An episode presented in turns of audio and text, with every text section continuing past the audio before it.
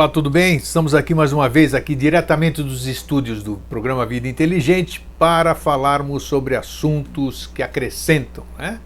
Diferenciando de tudo que a gente vê na mídia, aqui a gente só apresenta coisas que podem somar bem-estar, saúde, é, crescimento interior, crescimento consciencial, essas coisas assim. E hoje estou recebendo mais uma vez a visita do Dr. André Locatelli, médico homeopata, lá de Caxias do Sul que já esteve conosco numa outra oportunidade, fez muito sucesso através da entrevista, porque é uma pessoa que vocês vão conhecer aqui, quem não conhece ainda, desinibida, com conhecimento profundo, holista, mente aberta, isso é muito importante nos dias de hoje, né? Aquele verdadeiro médico mesmo, que senta, sem, sem denegrir os demais, mas é aquele que tem tempo, senta, conversa o tempo que tem que conversar, então é assim, ele vai buscando todos a, a profundidade do seu ser, é, não só na, na, na, causa, ele vai é, não só nos efeitos, vai buscar as causas, e as causas não necessariamente estão em, em, em coisas de mudança interior, é, de órgãos, vamos dizer assim, mas de coisas que podem vir do passado, de gestação, de coisas assim. Então, nós estamos aqui hoje com o Dr. André Locatelli. Tudo bem, doutor André? Tudo ótimo. Prazer recebê-lo aqui mais uma vez, né? Obrigado. E hoje, hoje o assunto que se apresentou para a gente conversar é um assunto da moda da moda e acho que vai ser para sempre da moda, porque o mundo está ficando cada vez mais gordo, o mundo está ficando cada vez mais obeso, as pessoas estão se alimentando mal. Essa questão do transgênico e todas essas, essas coisas que nós vamos falar hoje.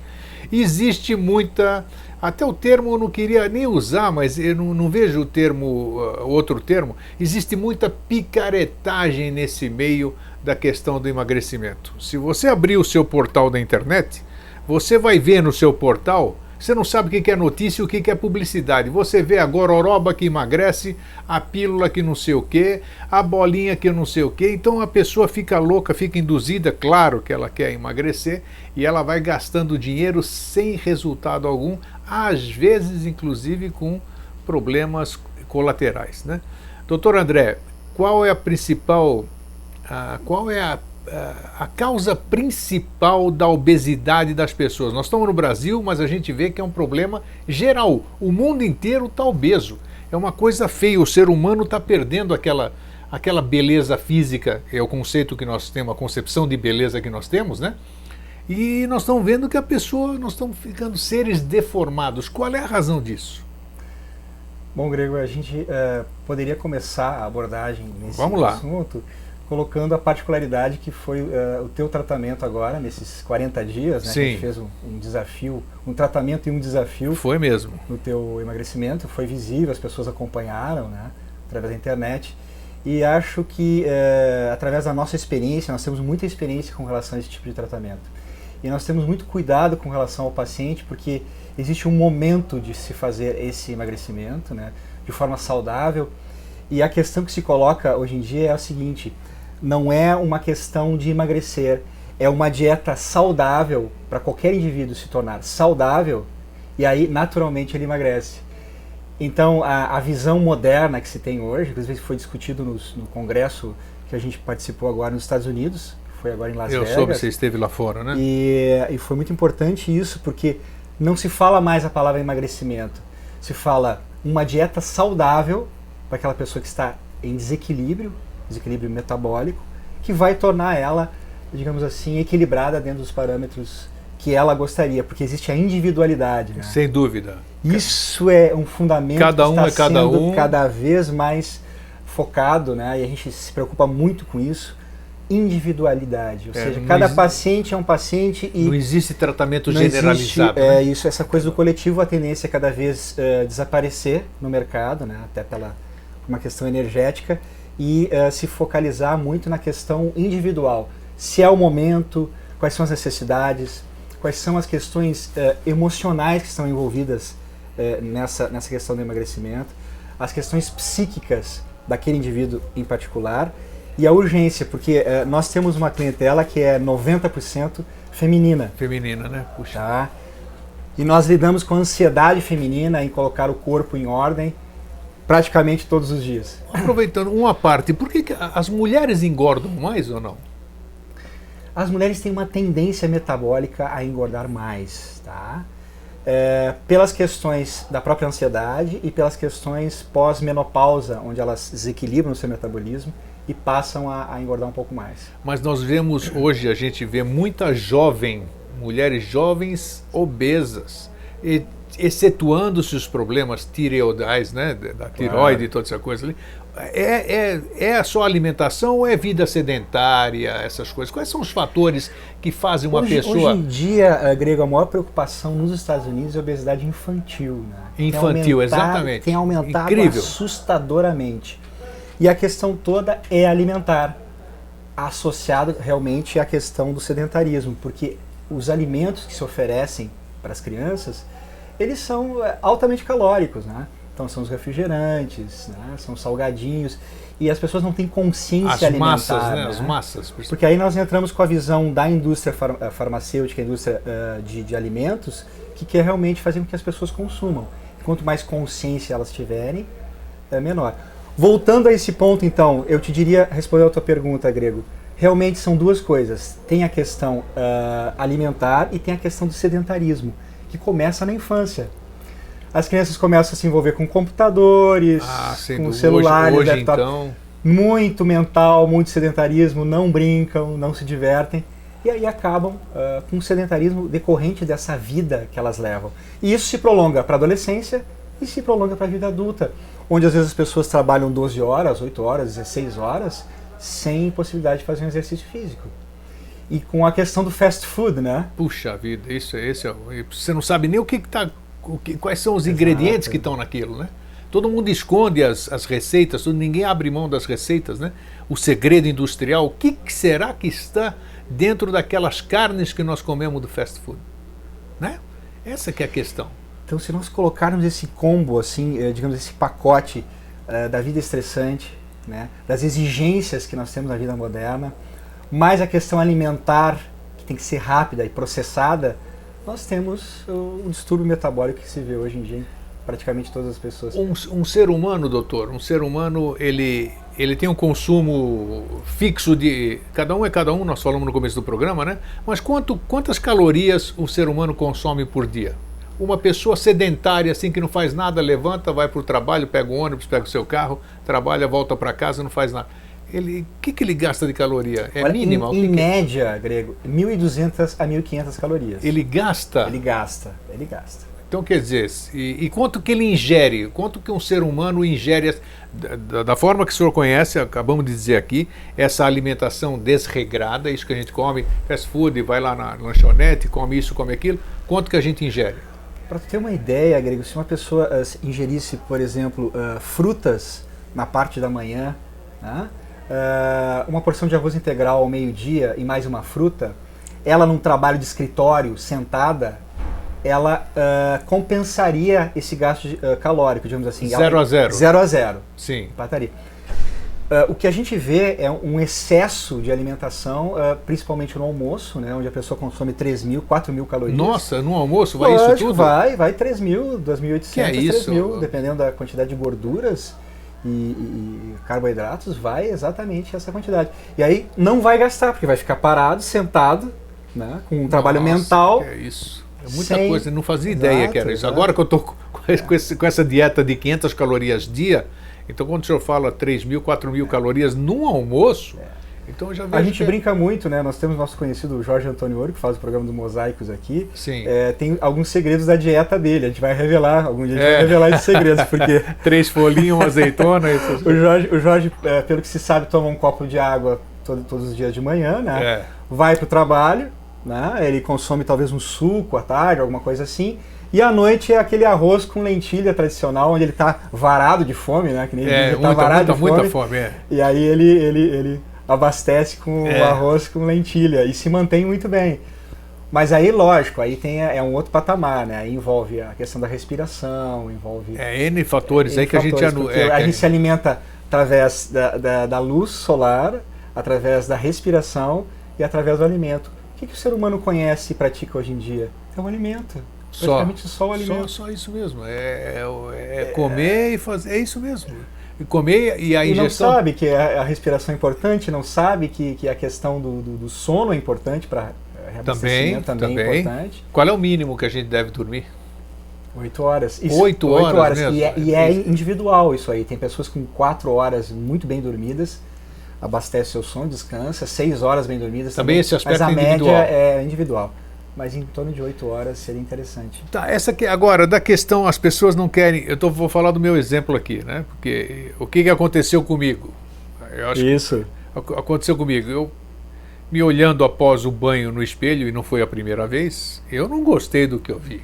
Então eu pensei assim, hipoteticamente, se alguém me ver, se alguém me ver, não vai, não vai se me ver nu, claro, não vai ter uma, uma boa impressão, porque a gente tem aquele arquétipo, né? Tanto o homem da mulher como a mulher do homem. Aquela constituição física, ou como nós estamos hoje, quase, né? então é isso aqui. Agora, você olha no espelho, você vê aquela protuberância na barriga, né? Você vê essa questão da papa aqui também. Então não é agradável para os nossos arquétipos de visão. Então, uma coisa que é importante, o doutor deve lidar isso muito com isso, que é a questão da autoestima. Quando eu olhei aquilo lá, não que eu queira virar o bonitinho das menininhas ou tenha alguma intenção, nada, é o, é o, é o bem-estar, a autoestima. Eu não posso ter, eu, como é que eu posso gostar é, de alguém se eu não gosto de mim mesmo? Né? Isso aqui, Exato. Não adianta a gente ficar falando aqui, é, filosofando na, na TV e ser hipócrita né? e, e, e ser diferente na, nas nossas ações. Então eu resolvi tomar uma atitude. Aí, claro, doutor André né, interviu, me ajudou nesse aspecto ali. Fizemos consulta, fez toda aquela anamnese necessária, né, porque, como ele disse, cada caso é um caso. Conversamos bastante, então, grego é isso aqui. Para você vai ser isso aqui, aquilo lá tal. Você tem que seguir essas normas, essas regras. E eu fiz. Eu fiz. Foi difícil? Foi. No começo é difícil, você tem dor de barriga, cada caso é um caso, pode ser que tenha gente que não tenha dor de barriga nenhuma. É, você diminuir você muda, é a desintoxicação que nós falamos no primeiro Exatamente. programa, né? nós vamos falar isso agora de novo. Então, esse processo que não dura mais do que sete dias, ou menos do que isso, a partir daí, nesse tratamento que nós fizemos, nós vamos falar sobre ele agora, que é o HCG, né? E aí eu comecei a se, já não tinha mais fome, já não tinha mais nada, então você administra numa boa, associando isso aos claro. exercícios e tudo. Então, eu comecei, olha só agora, eu, pô, eu, eu tenho prazer de olhar para mim, eu consigo ver minha calça, sabe? Essas coisas.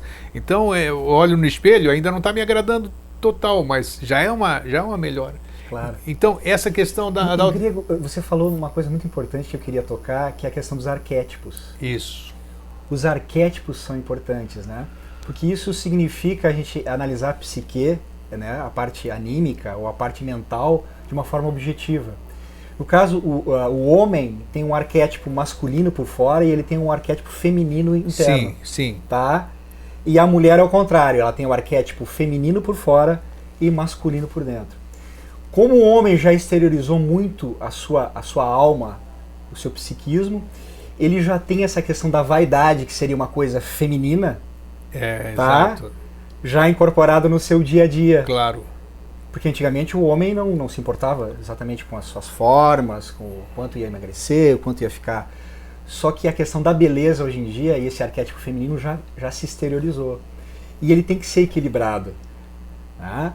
Uh, a mulher tem uma obsessão, porque ela é feminina por fora, então ela tem que ficar, para ela é uma obrigação ficar com as formas perfeitas. O homem não. O homem já emagrecendo, ó, eu quero emagrecer uh, eh, 10 quilos, ele emagrece os 10 quilos e ele se sente satisfeito. Agora, se a alma do homem não tiver em equilíbrio, ele não vai manifestar no corpo dele as formas perfeitas. Hum, aí é que tá. E como manter Porque... a alma em equilíbrio, hein? Exatamente. Como fazer isso? Isso é, chama-se a dança dos arquétipos. É mesmo? Existe é dança, isso? Existe a dança dos arquétipos. E se lida, o doutor trabalha com isso? Trabalhamos com isso, porque na nossa formação em homeopatia tinha um estudo exatamente da psicologia junguiana que trabalha com os arquétipos. E a gente, ao longo do, do, dos anos, a gente foi desenvolvendo técnicas específicas para trabalhar com os arquétipos. E no caso do emagrecimento é muito visível. Se tiver um conflito dentro, é, essa ânima, ou seja, essa alma, alma que do homem sim. é basicamente feminina, ela não vem harmoniosa para fora, ou seja, e nas formas não vai se é, reproduzir aquelas formas que a pessoa gostaria mentalmente. Porque não adianta, o nosso mental é 3%. O nosso inconsciente é 97%. Nossa senhora, é muita coisa, você tem razão. Realmente é, o nosso inconsciente é tudo. domina. Então, para o homem, eu pergunto assim: eu perguntaria, como é que está a imagem feminina em seus vários tons dentro de ti? Aí ele já vai ter aquele problema lá, opa, ele primeiro já vai achar que o feminino dentro dele, já vai achar esquisito, porque já tem coisa incrustada, né? Isso. Para pessoas que nem uh, você, que tem mais cultura, a gente aborda dessa forma, né? Os nossos telespectadores né, que assistem o programa, também, que eles já têm uma, uma, certa cultura. Exato. Às vezes isso é velado com relação ao homem. Eu vou analisar os sonhos dele, ele vai me contar os sonhos, uma série de sonhos que ele tenha, e a gente vai analisar exatamente onde entra o arquétipo feminino e como é que ele está maquiado, ele está em forma de, de amazona, ou seja, da mulher guerreira, ele está em forma da médium, a gente tem uma ânima que é médium, a gente tem uma ânima que é a grande mãe, a grande mãe de tudo, Olha né? só. Que é o oceano, isso, que são as instituições, isso, isso que é a igreja. Isso vocês aprendem tudo na formação acadêmica? Na formação acadêmica. Que interessante. Deixa eu perguntar, aproveitando. Eu, como já lhe disse na vez anterior, acredito que sim, eu, eu, eu acredito que hoje eu esteja vivo graças a um colega ser um médico homeopata. Né? Sim. Porque eu tinha qualquer resfriado, eu tinha pegava resfriado e qualquer resfriado meu acabava virando pneumonia. Eu tive N pneumonias, é, broncopneumonias, tive um pneumotórax espontâneo, então uma série e não tinha jeito. Acabava o resfriado, o catarro ficava e virava pneumonia. Tentei de tudo até que eu caí na mão do, do Dr. Breno, não me, não me recordo agora o sobrenome dele, e após uma anamnese de duas horas, perguntando coisas incríveis, falei, o que, que esse médico está perguntando de dessas coisas que parece que não tem nexo nenhum. É isso que nós vamos. que não tem nexo nenhum. Está falando de sonho, falando, ó, você tem, você tem cheiro forte no pé? É, não sei o que, como é que é o seu cabelo? Por que, que ele está perguntando? Estou com um problema aqui, ele está perguntando uma série de coisas. Resumindo, eu já te disse, né, na vez anterior, ele me deu, acabou aquela anamnese, um único medicamento, uma cápsulazinha que eu mandei aviar, me lembro até hoje, era um C200, C200 ali tomei aquilo, tive a maior pneumonia da minha vida, claro, pneumonia homeopática, né? Gravação de sintomas. E do jeito que veio, foi embora. Então, a, a, é, esse meu depoimento, que eu sempre gosto de enaltecer, falar exatamente pelo, pelo bom profissional que eu passei, é, o segredo de toda, de toda, o segredo de, a grande possibilidade de cura, ela aumenta se você tiver uma boa anamnese, um bom diagnóstico. Sim. Né? sim. Agora, aí essa, essa que é a minha pergunta como é, no que está fundamentado, não sei se é pelo Hahnemann ou, ou, outro aqui, como é que foi, por que que existem essas perguntas que nenhum outro médico faz, claro. nenhum, nenhum alopata faz, e o homeopata faz, né? São, são perguntas que parecem não ter nada a ver. Você está falando de sonho, tem N coisas que vocês perguntam que parece não ter nexo algum. Eu gostaria que você me falasse desse tipo de anamnese, que eu acho claro. que vai esclarecer, porque tem gente que estranha. Claro. Eu vou no médico, ele me pergunta, eu estou com dor de barriga, mas ele me pergunta da minha infância, como é que é a minha relação com meu filho, que tipo de sonho que eu tenho, é, se, eu, se eu gosto de chocolate. Claro. Então, pode falar sobre isso? O grego tem essa questão que é uma questão técnica, tá? Além da atenção em si que é dada ao paciente com relação à homeopatia, a gente dá uma atenção específica. E o número de perguntas que se faz isso gera uma confiança com relação ao paciente que ele está sendo bem entendido e bem atendido. Tá? Mas existe uma questão técnica com relação à homeopatia. É aí que eu quero chegar. Porque todos esses sintomas é, vão ser repertorizados. Existe um repertório homeopático, tá? que é um livro que vai pegar todos esses códigos mentais e físicos e vai é, colocar eles em uma ordem crescente e decrescente de importância, sendo os mentais mais importantes e os físicos com menor importância. Então, digamos assim, eu tenho pensamentos eróticos quando uh, eu tenho uh, eu suo, né? Olha só, eu transpiro. Olha, é bem isso mesmo. É? Boa, bom exemplo. Como é que, pensamentos eróticos quando eu estou transpirando, mas se eu não estou pensando em nada erótico, isso. etc. Isso. Sabe por quê? Ah. Porque no homem são, quando eu, eu dinamizo o medicamento e forneço para o homem que não tem doença nenhuma, ele vai apresentar esse código mental. Então, todos os medicamentos homeopáticos foram feitos da seguinte forma: eu vou citar um, cáusticum, né, que é a calcária é, homeopatizada. Então, centesimal hahnemanniana de C200. Então, uma pessoa que não tem problema nenhum, tá? Vai ser dado esse, essa, essa medicação, C200, e ele vai apresentar sintomas mentais que vão ser anotados e vão ser colocados no repertório. Olha só. Que na pessoa que apresentar esse sintoma já vai ter a cura. Então, tudo foi experimentado em pessoas sãs, os códigos mentais. Pavor de altura. Tinha um paciente que tinha pavor de, de, edifício, de estar no. Tá, o que, que é isso? Me diga.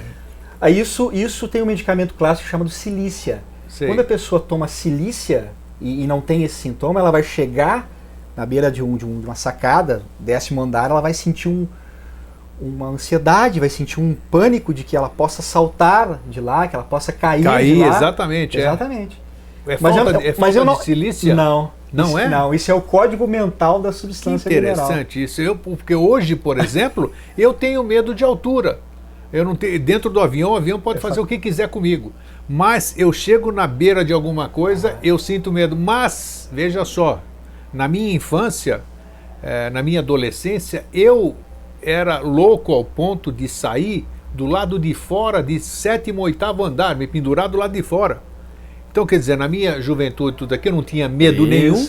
Aí eu, aí eu cresço, viro um marmanjo assim, tudo aí começo a ter esse tipo de medo. O que, que é isso? Claro, porque tu pode ser um medicamento na tua infância, na adolescência outro medicamento, e na fase adulta e na velhice outro medicamento homeopático. Então, isso, isso aí são tudo. É... Tá, vamos ver esse, esse, esse, caso que eu contei. São indícios do quê? O que, que muda? É o senhor falou que 97% são mentais as questões, né? O que, que leva que, que leva uma pessoa que não tem medo de nada de repente passar a ter medo daquilo? Claro que são, a gente não pode é, generalizar, né? mas geralmente o que, que é isso? São inseguranças? O que, o que, que é? É um tema complicado. É né? um tema complicado, sem dúvida. Complicado. Claro, a gente não vai mais...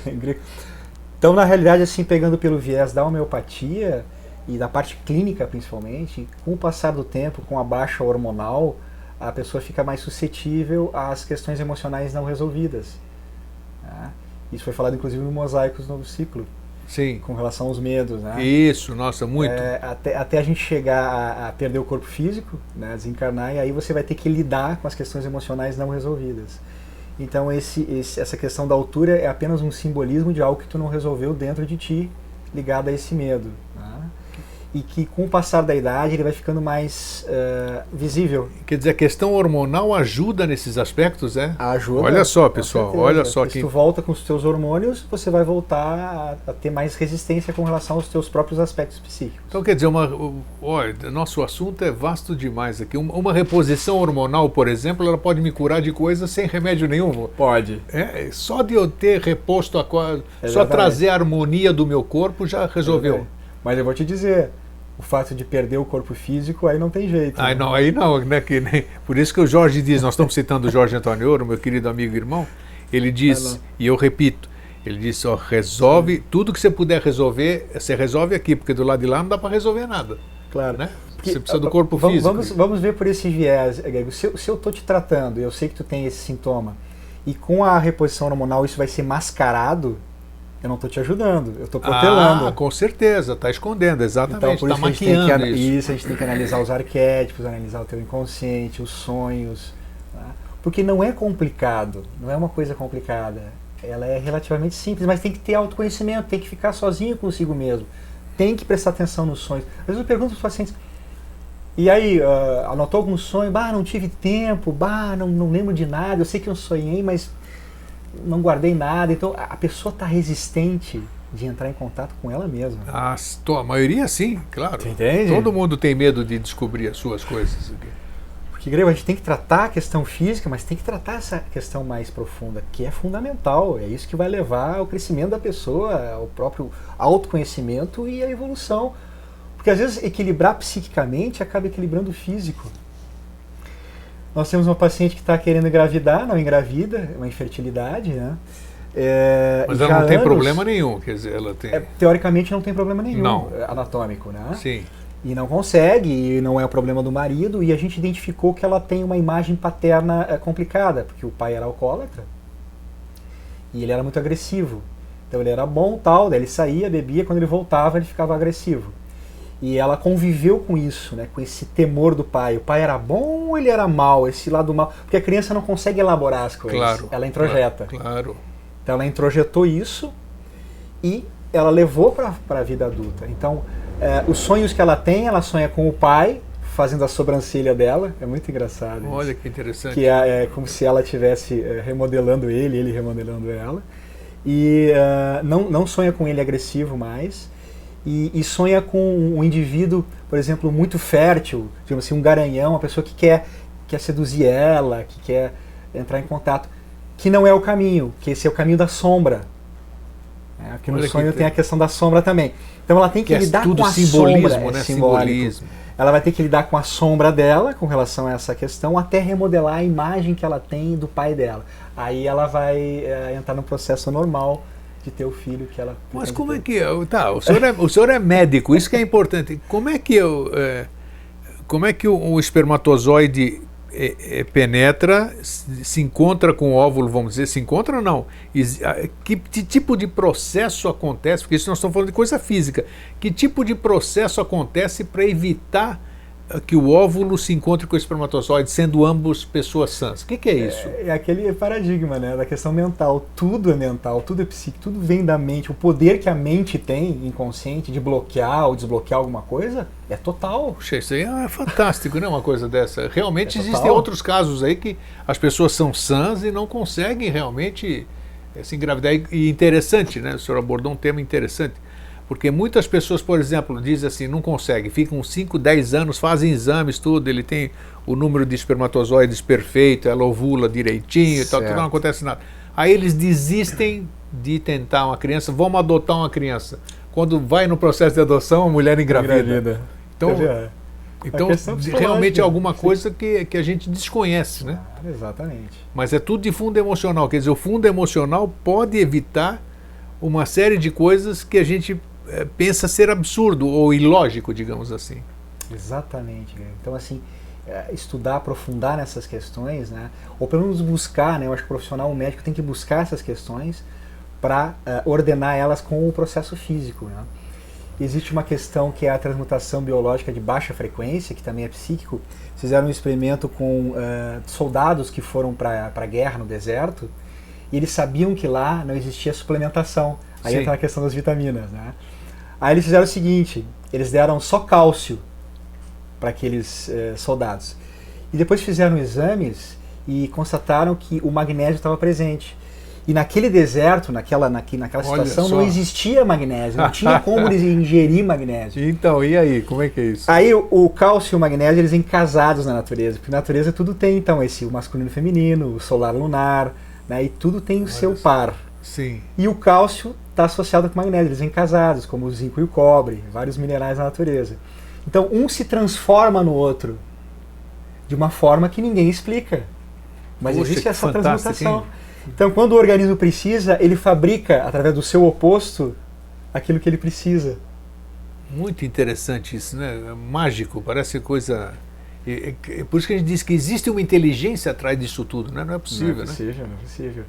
E, e o que, que faz uma, uma, coisa se transformar na outra, né? O que, que, faz um solar se transformar em lunar, o masculino no feminino? Isso, isso, isso a gente eu... tem. O que, que, é isso? Esse é, é, esse é o grande mistério, né? A gente sabe que existe uma ponte entre essas duas coisas. Mas não se descobre ainda qual é o mecanismo. Não se descobre uh, esse mecanismo. Existe desconfiança, eh, a gente discutiu lá em Las Vegas, que é a questão do, do vácuo quântico, ou seja, da energia do ponto zero.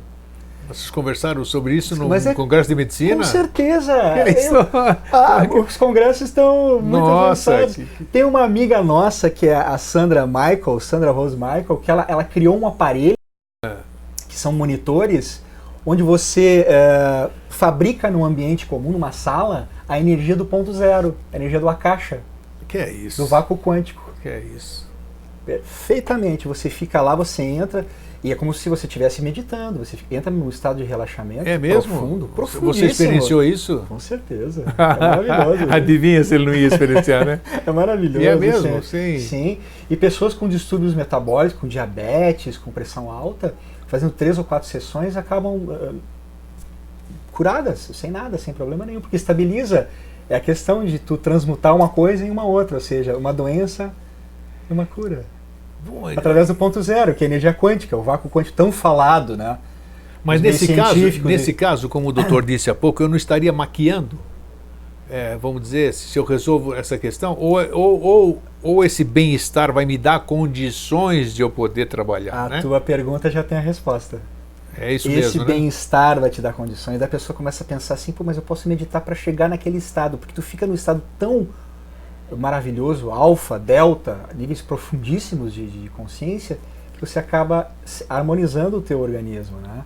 Então a pergunta é, é pelo estado de harmonização que acontece ou por um outro processo que a gente desconhece do próprio vácuo quântico que é modelado naquele, naquele momento? Não se sabe. E essa, É profi- uma- essa profissional é brasileira? Não, ela é americana. Americana. Ela é americana, E ela ela- disponibilizou ela- essa, ela é essa, essa havaiana. máquina. É- é- Ela ficou anos e anos pesquisando, ela ficou quase que 10 ou 12 anos pesquisando para lançar essa máquina no, no- no mercado, né? Está muito restrito agora nos Estados Unidos, tem alguma coisa na Europa, mas está se difundindo. E é algo Vai perigoso. chegar no Brasil? Provavelmente sim. É uma máquina cara ainda, É? mas a gente está pensando em, em Bacana, trazê-la. hein? já, já pensou? Puxa, para ajudar dessa forma, né? Doutor, me fala uma coisa, vamos falar da, da nossa, da nossa dieta. O que, que é o. Esse, esse HCG, muitos médicos dizem não faz, outros dizem faz.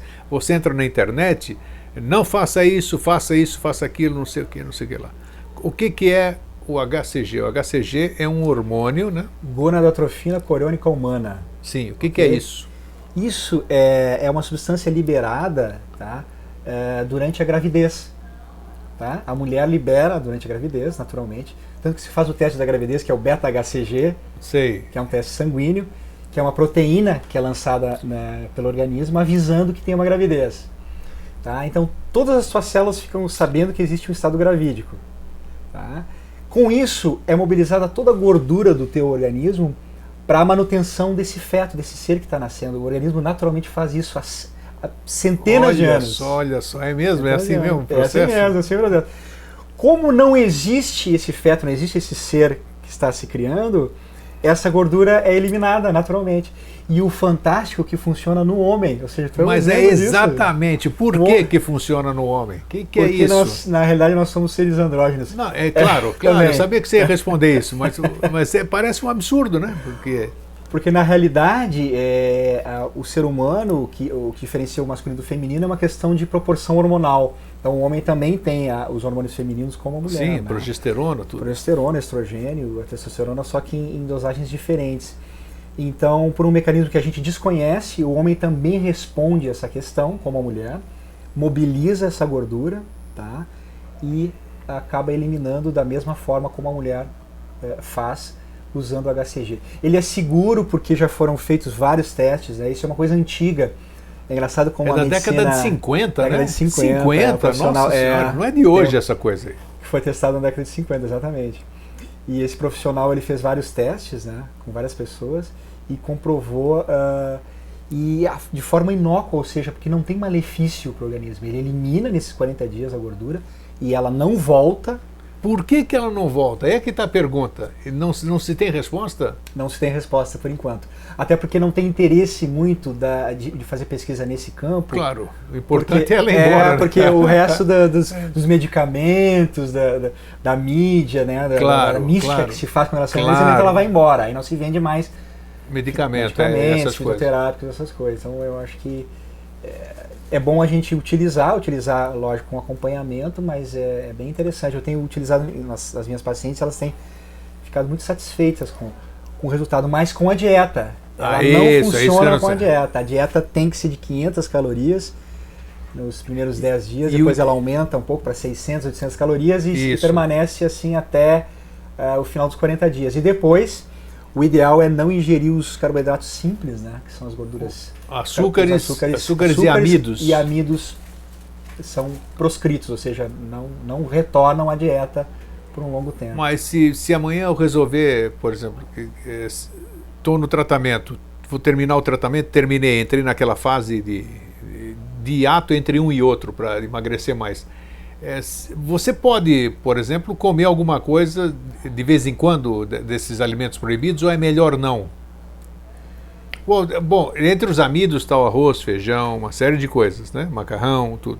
Então, quer dizer, você um dia você não pode comer uma feijoada, vai te estragar? Como é que, como é que a pessoa vai se sentir? O que, que Qual, acontece? qual foi a, a- a indicação que eu, que eu dei para ti numa das nossas trocas por e-mail? Eu falei assim, grego, não entra de cabeça nisso e não faz a coisa se tornar uma coisa muito rígida. Claro. Porque a gente sabe que se tu conscientemente eh, se tornar rígido, o teu inconsciente vai, vai equilibrar. Aí ele vai combater, ele vai Ah, combater. ele vai combater. Exatamente, é isso O aí. sucesso que eu tenho com relação a homens e mulheres que fazem dieta é essa questão de você eh, conciliar e conversar, dialogar consigo mesmo, para ver assim, por exemplo, ah, bom, agora eu já passei dos 40 dias, o que, que eu vou fazer? Bom, de segunda a sexta eu vou me cuidar, bom, sábado, sábado à noite eu vou, eu vou relaxar. esbaldar, é. Vou me esbaldar, eu vou comer a feijoada, eu vou comer a lasanha da, da sogra, eu vou tomar uma cerveja e depois no domingo vou ajeitar para que a coisa fique mais ou menos equilibrada e segunda-feira eu começo de novo. Assim funciona. Porque daí tu formata um hábito, porque a gente tem que deixar o nosso lado eh, Zorba, o Sim. grego,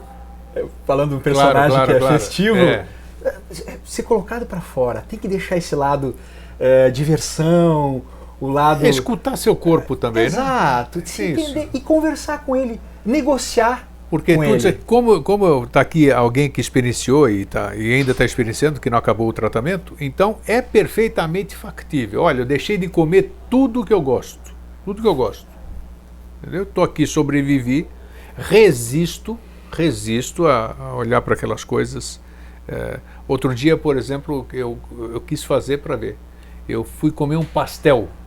Fui comer pastel. Pastel já não tinha mais o mesmo gosto e o prazer que eu tinha quando eu comia pastel. Então é interessante isso. Você tem que fazer o que o doutor está falando para você experimentar e para você ter consciência disso, que vai te dando a segurança daquilo que você está fazendo, né? Entendeu? Então isso é, é, é importante mesmo.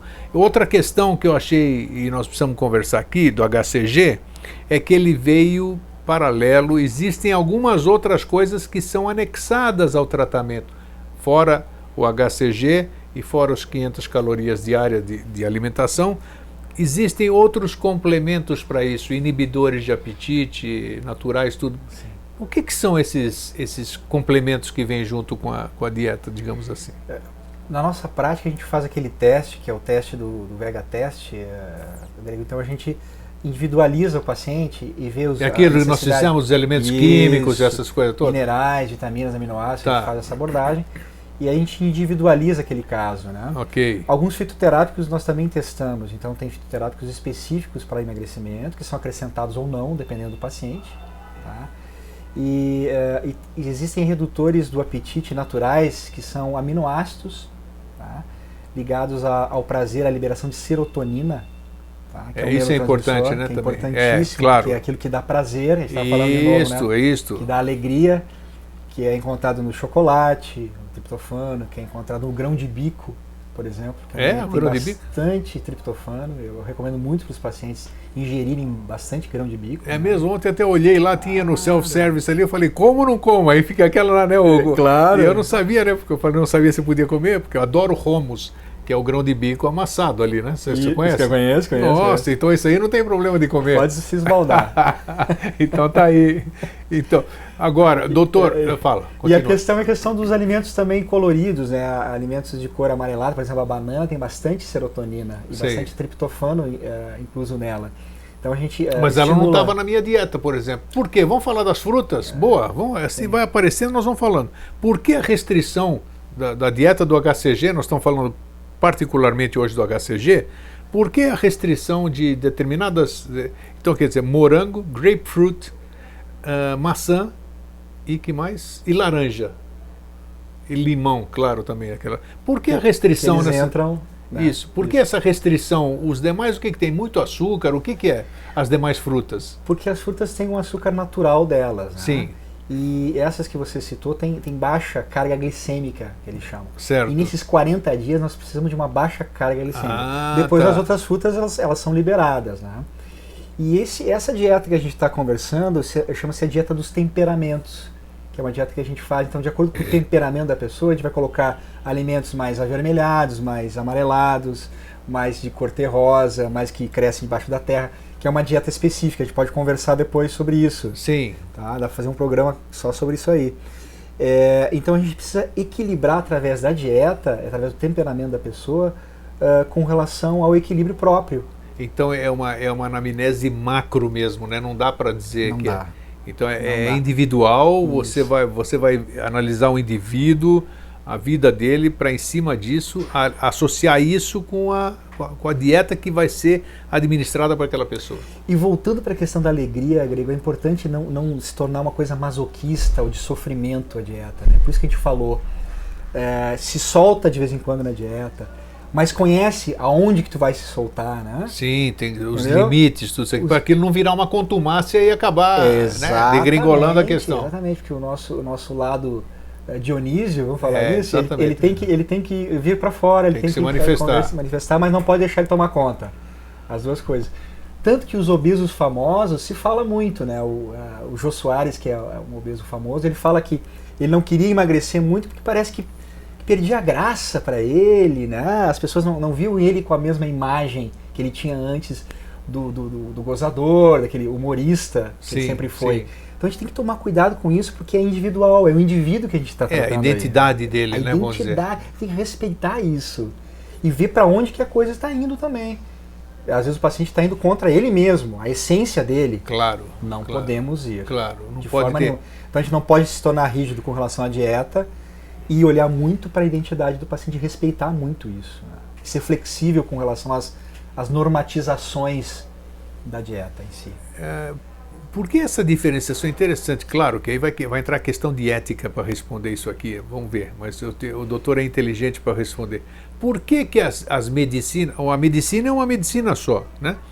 Por que, que o, a, a- a anamnese alopática, apesar de que existem muitos profissionais, eu conheço profissionais maravilhosos que ficam, profissionais alopáticos, que ficam duas horas, duas horas e meia com o paciente e fazem exatamente o trabalho de um, de um médico homeopata, digamos assim. Porque ele vai querer saber o, o porquê, qual quais foram as condições de vida da família, da sociedade que ele veio, porque dessas questões é que pode estar a causa do que está se manifestando fisicamente naquela pessoa hoje. Um problema neurológico, um problema físico. Então, então se você não for buscar tudo isso aqui, sem, eh, se você se ater só aos efeitos e tentar, então não vai acontecer nada. Provavelmente você vai maquiar uma cura, né? vai Exato. saciar daqui a pouco, daqui a dois meses o paciente está voltando. Por que essa diferença? o- por que essa diferença de, de- de tratamento na, na anamnese?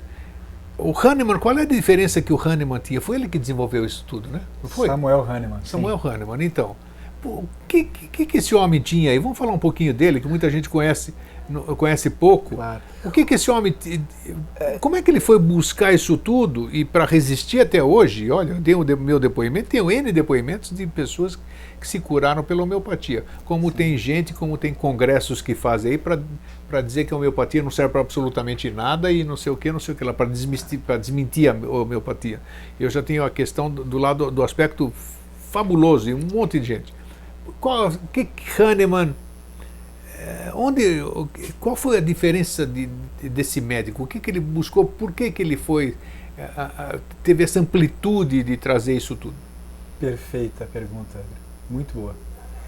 Então, Hahnemann ele é de mais ou menos eh, 1755, né, foi o ano de nascimento dele, e ele era um médico muito curioso porque ele fazia pesquisas, ele fazia traduções antes de, de se formar médico, ele traduzia livros, tá, eh, do latim para o alemão, né, de outras línguas para o alemão, ah, de- de- das mais variadas espécies de livros, não era só livros médicos, né? Então, livros de, de, de química, livros de astrofísica, e os livros do Paracelso, que Paracelso, era um médico é, é, alemão o- também, chamaram é. muita atenção dele. Mecânica, É. botânica oculta. Botânica oculta, ele provavelmente deve ter dado uma olhada É nesse claro, livro. né? Que Isso. E aí ele começou a ver que existiam fundamentos naquilo, ligado ao próprio Paracelso, que ele queria traduzir e, e tornar, digamos assim, uma técnica específica para cura. Então ele entendeu que a dinamização, a gente vai resumir agora, né? isso é.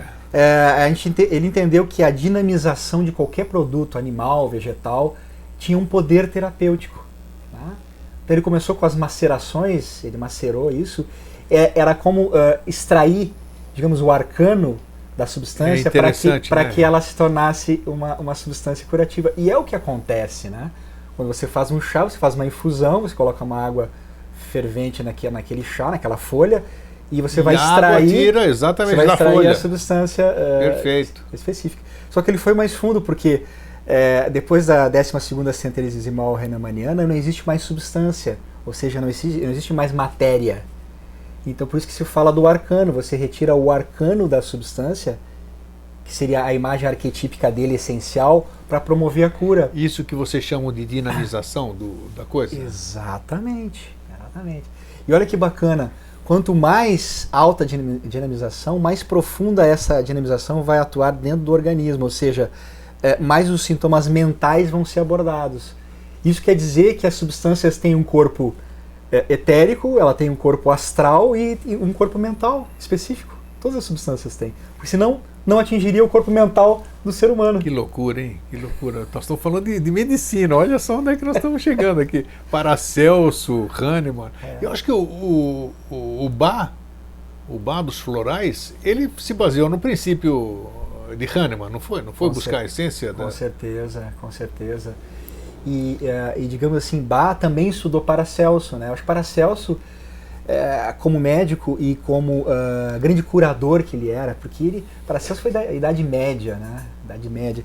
E naquele tempo a igreja combatia muito os curadores. Muito, muito, muito. Então muito. o Paracelso ele tinha um cuidado muito nos seus escritos de colocar a coisa de uma forma para não agredir a igreja, né? E ele tinha que colocar a fórmula dos alquimistas, porque os alquimistas estavam uh, ressurgindo naquela época, né? E ele tinha que colocar o que os alquimistas falavam Sim. e que depois o Hahnemann e Bach captaram isso de uma forma velada, né? tanto que ele, ele era rico em formar neologismos, ele, ele inventava palavras, né? como iliastro, uh, substância cagástrica, que seria a substância uh, astral mais densa, uh, enioc, uh, adequianos, que são substâncias mais, mais sutis. Então ele falava das substâncias mais sutis e as substâncias mais densas. E ele enxergava, né? ele tinha uma vidência extraordinária, então ele tinha, ele tinha um conhecimento uh, específico daquilo que ele, ele fazia, ou seja, uma, uma vidência aberta, né? um médico que enxergava Incrível, as coisas. É. E, e, trabalhava e ele era muito criticado por todos os médicos daquela época, mesmo sendo medievais. Então, ele teve discípulos específicos Sim. que o seguiram, tá? E outros que o, o, os criticavam bastante. E ele, ele ficou nessa, nessa dualidade das coisas, porque ele ficou muito magoado com as pessoas que eh, criticavam ele, porque ele não tinha o que fazer, o que elaborar. Ele tinha que fazer o processo dele, escrever, era curar os pacientes. Fantástico, foi um trabalho fantástico, um, um trabalho, legado fantástico.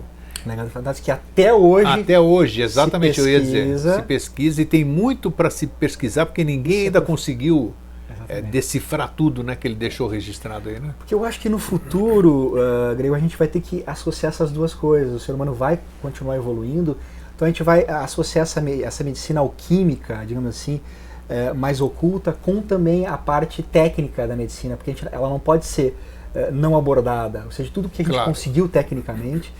E, e, as coisas vão se unir, essa questão de, da energia que a gente está falando do ponto zero. Imagina, Provavelmente o, a, o Paracel trabalhava com a caixa, que gente chama de uma caixa, ou energia do ponto zero, só que da forma dele. Da forma, exatamente. Hoje em dia. As condições que ele tinha na época. A ciência já chegou para montar um ambiente onde você vive no, no campo acástico, literalmente, como se fosse num estado meditativo profundo, para promover a cura.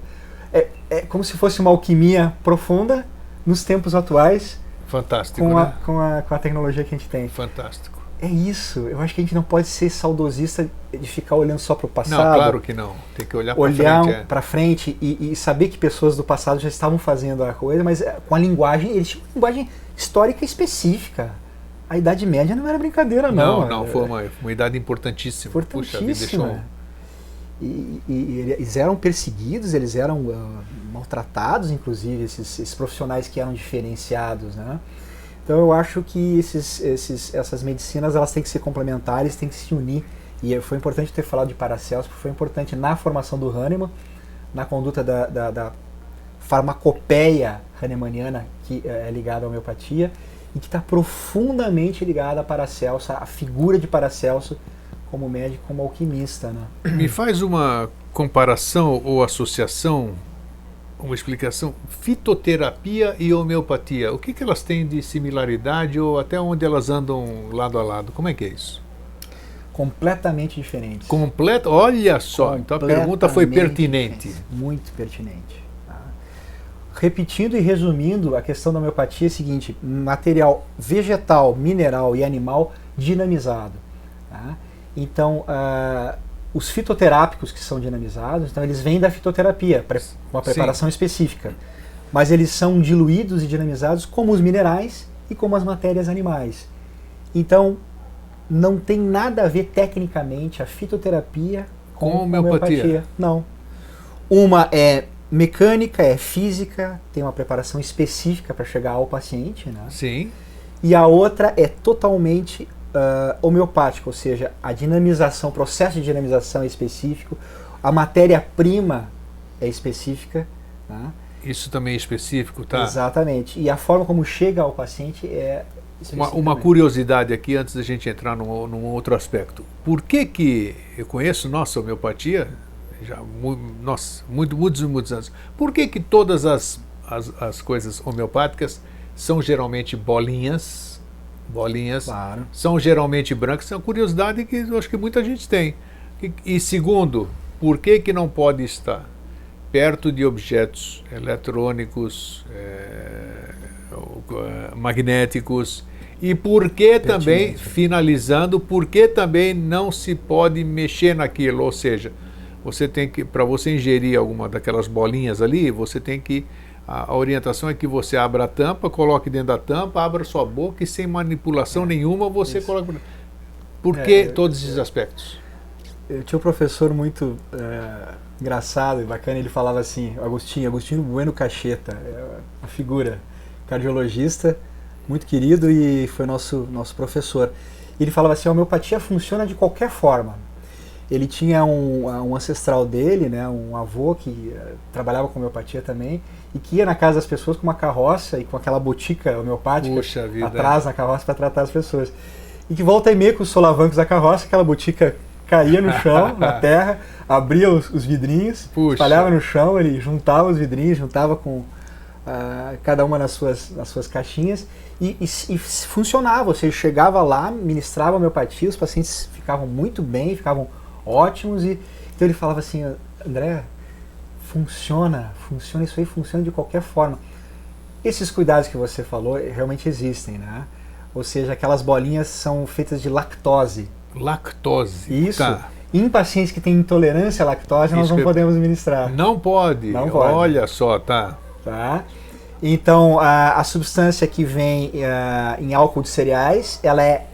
A gente embebe aqueles glóbulos com essa substância. Então vem na né, formulação homeopática em álcool de cereais e são embebidos aqueles glóbulos com o álcool de cereais. E aí você ingere a lactose com, porque ela, ela coagula, ela conserva aquele, aquela substância homeopática dentro daquela, daquele Puxa glóbulo. Puxa vida, olha que interessante. Tá? tá. Então, uh, pacientes, por exemplo, que são alcoólatras, a gente prefere os glóbulos do que o álcool de cereais. O paciente já está evitando a alcoolatura, né, o álcool em si, a gente não Sim. pode ministrar. Então a gente tem que diluir esse, esse álcool dentro da lactose e ministrar os glóbulos. Tá? Então a homeopatia funciona com os glóbulos em forma de álcool de cereais, né? geralmente de 5 a 10%. E essa e... questão então é mais mito, né? De eu não poder colocar a mão, né? No, é mito, é mito. mito ótimo, é mito, é tá. é mito. Lógico, uma pessoa uh, de uma energia diferente da tua vai, vai colocar a mão, isso realmente não poderia, porque ela tem uma energia diferente, aquele medicamento foi feito para ti. E a questão da, da luz. Muitos, muitos claro. tanto, tanto na alopatia como na homeopatia, sempre é a mesma prescrição. A, local fresco, né? uma temperatura amena e escondido da luz. Por que a luz? Na minha prática que diária, altera o... na minha prática diária, Grego, eu tenho vários frascos de homeopatia onde eu, eu falo para o paciente claramente que ele não pode deixar esses frascos como eles estão na minha mesa do lado de computadores ou do lado de celulares. Sim. Porque o eletromagnetismo daqueles objetos vai interferir na medicação homeopática diretamente. Sim.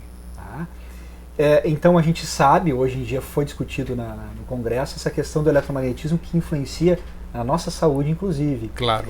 E como o medicamento homeopático ele é diluído e dinamizado, ele tem uma frequência. Lembra que a gente falou na última vez? Lembro. Ele sim, tem uma sim, frequência sim, específica. Claro. Ele tem 660 Hz. Se ele entrar em contato com um celular ou com um computador, ele vai trocar essa frequência. Troca mesmo? Assim, Troca essa frequência. Altera aquilo? Altera a frequência. É, e o calor também altera. E a luminosidade também altera. Também. Então tá, tá explicado. Pelo menos agora você sabe por que, que você tem que abrigar aquilo lá. Claro. É a questão, o, o azeite de oliva que muita gente fala. O azeite de oliva, a dica aqui é só compre azeite de oliva extra virgem se tiver em garrafa escura. Que Exato. dizem que oxida, né? Se tiver em garrafa clara e tudo isso aqui. Ou você consome rápido. Bom, é, nós, eu quero entrar num outro aspecto agora aqui. Estão falando isso. É, o, nossa, é muito vasto, isso que é bacana.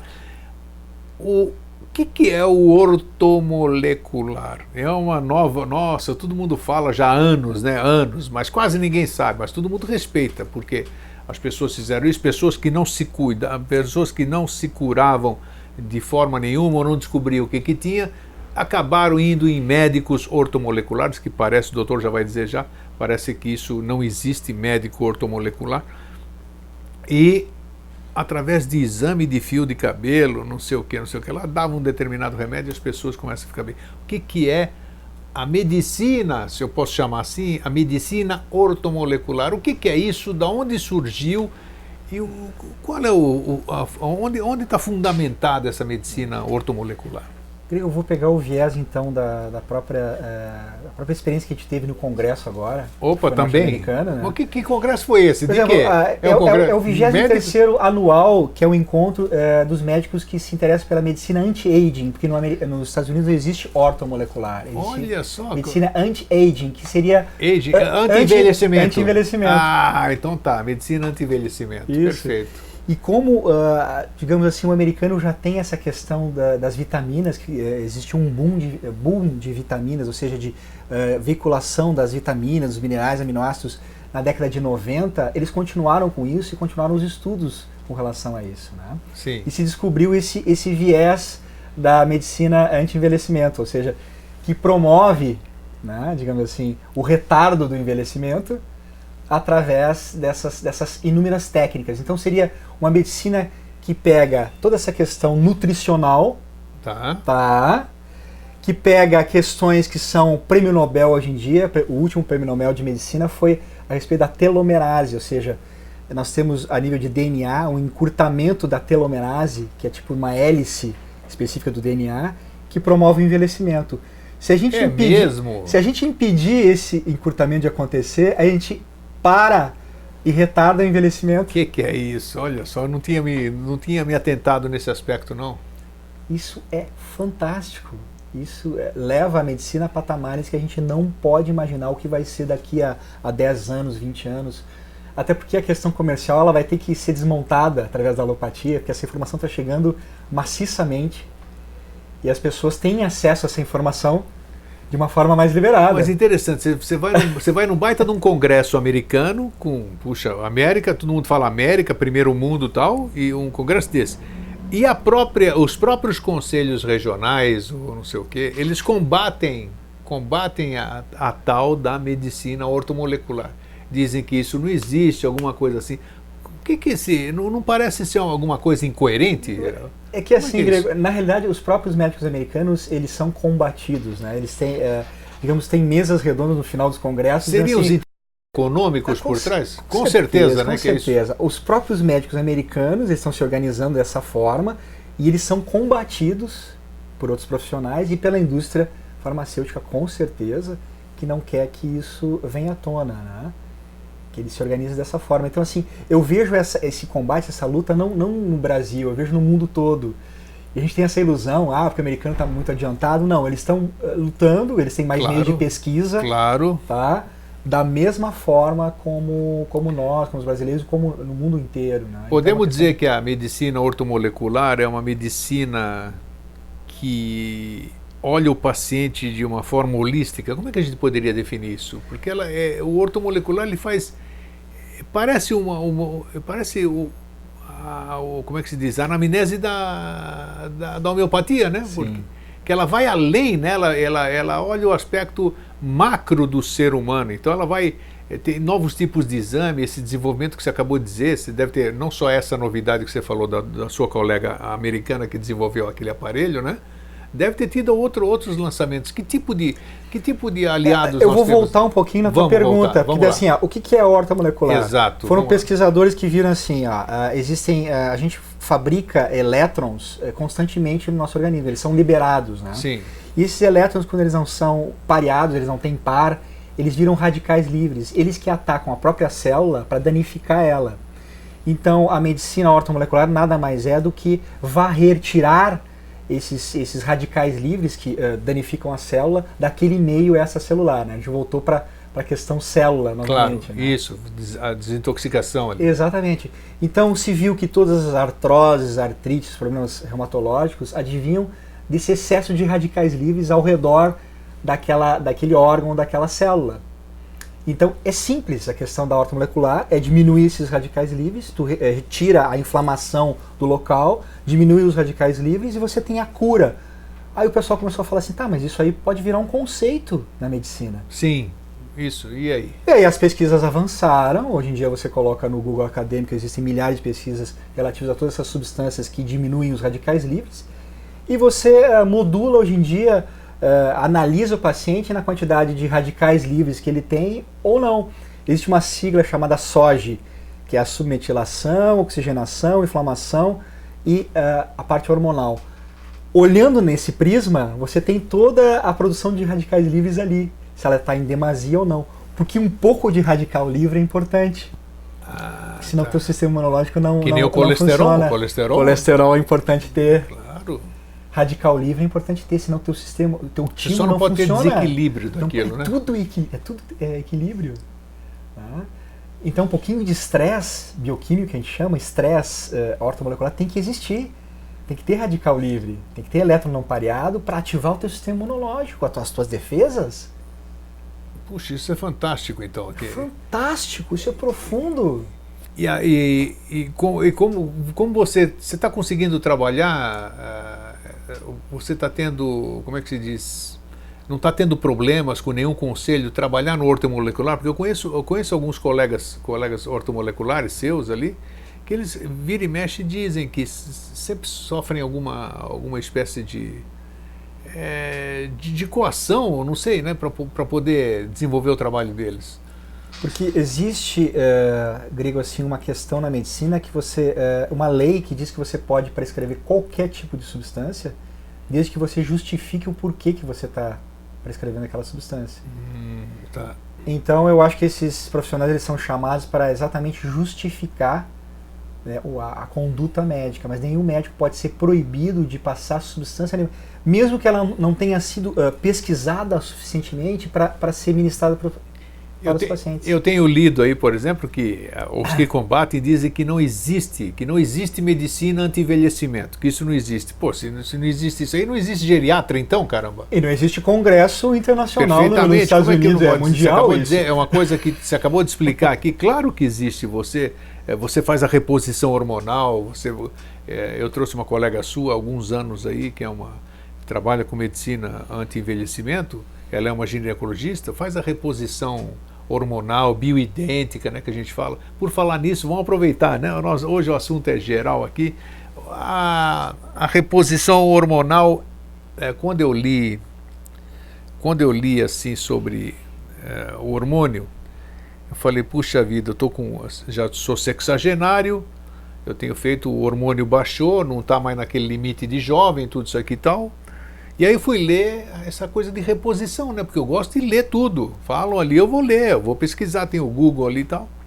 Então eu vi as contraindicações que tem uma reposição hormonal. Então, por exemplo, testosterona baixa, você vai lá, se você tomar injeção de testosterona, ou se você colocar em plastro de testosterona, você fazer aqui, a, a, então pode dar câncer de próstata, pode dar um monte de coisa. Eu falei, eu não vou fazer absolutamente nada disso eu vou deixar a natureza agir, se tiver que acabar a testosterona, acabou e pronto. Tal. Até que eu cheguei, tive conhecimento e faço uso hoje né, do, da bioidêntica. Então, por que, que a bioidêntica, onde foi que a bioidêntica, né? Onde foi, por que a bioidêntica e onde foi que se descobriu isso? Ela co consegue colocar no seu organismo, te dar uma reposição saudável, que isso é medicina anti-envelhecimento, que ela está repondo alguma coisa que foi embora e o seu organismo reconhece aquilo como dele próprio, né? Exato. Então, tá vendo? Muito boa pergunta. é, eu estudei, tá vendo? Eu estudei. Essa é pesquisa, né? Me fala a respeito, então. Como é que é isso? É, então a gente tem que ver a parte é, histórica, né? a história disso. Né? Década de 80, década de 70, se descobriu que os estrogênios, né, é, criados artificialmente nas indústrias farmacêuticas, né, eles tinham como objetivo fazer a reposição hormonal para a mulher. Então a mulher entrava em menopausa, ah, estou me sentindo assim, assim. Isso. Se ministrava os estrógenos, né, às vezes estrógenos conjugados, estrógenos é, modificados geneticamente. E eles, eles ao, com o passar do tempo, na década de 80 e 90, eles, for, eles foram sendo testados nas mulheres e as mulheres começaram a ter complicações, ou seja, tiveram problemas específicos, né? Aumentou o número de câncer de mama. Isso, né? isso, muito. Porque o estrogênio ele é proliferativo, ele prolifera. Né? Então tem a ver, tem isso. relação e. Tem uma relação, mas eu vou explicar por quê. Aí é, a indústria resolveu lançar uh, prostágeno, seria uma progesterona modificada, né? que não é a progesterona, é um Sim. prostágeno. Tá. Uh, dizendo que protegeria a mulher com relação a câncer de mama, mas em compensação esses prostágenos também eles uh, modificam a nível molecular as células do útero. Então eles teriam uma propensão a mulher ter problemas, inclusive de câncer uterino. Então protege de um lado e prejudica do outro. Tá? Então, nós passamos isso na década de 90, no início uh, dos anos uh, do século que uh, adentrou. Os médicos chegavam assim à conclusão que, que isso não, não seria interessante.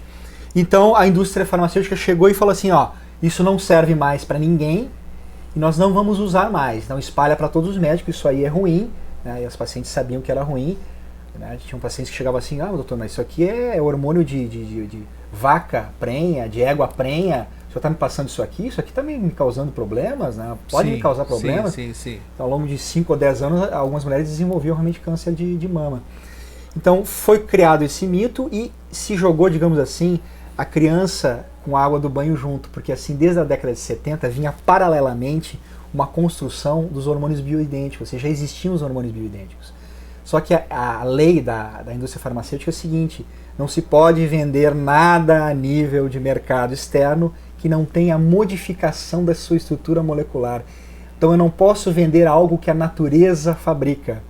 Então se a natureza fabrica um hormônio e eu geneticamente copio isso, não tem patente, eu não posso registrar. Hum, tá. Se não posso registrar, eu não posso pesquisar e eu não posso vender. Lógico, é uma coisa lógica, vamos dizer. Tá? Então tudo que a, a indústria fabrica não tem um encaixe perfeito com a tua genética, vai ser modificado. Se é modificado, tem efeito colateral. Se tem efeito colateral, tem malefícios. Indubitavelmente. Com essa confusão toda, toda a indústria não pode mais vender o natural, ela tem uma lei. Mas as farmácias de manipulação podem vender o bioidêntico, que geneticamente é igual ao hormônio masculino e é igual ao hormônio feminino original. Tem diferença de bioidêntico e sintético ou não?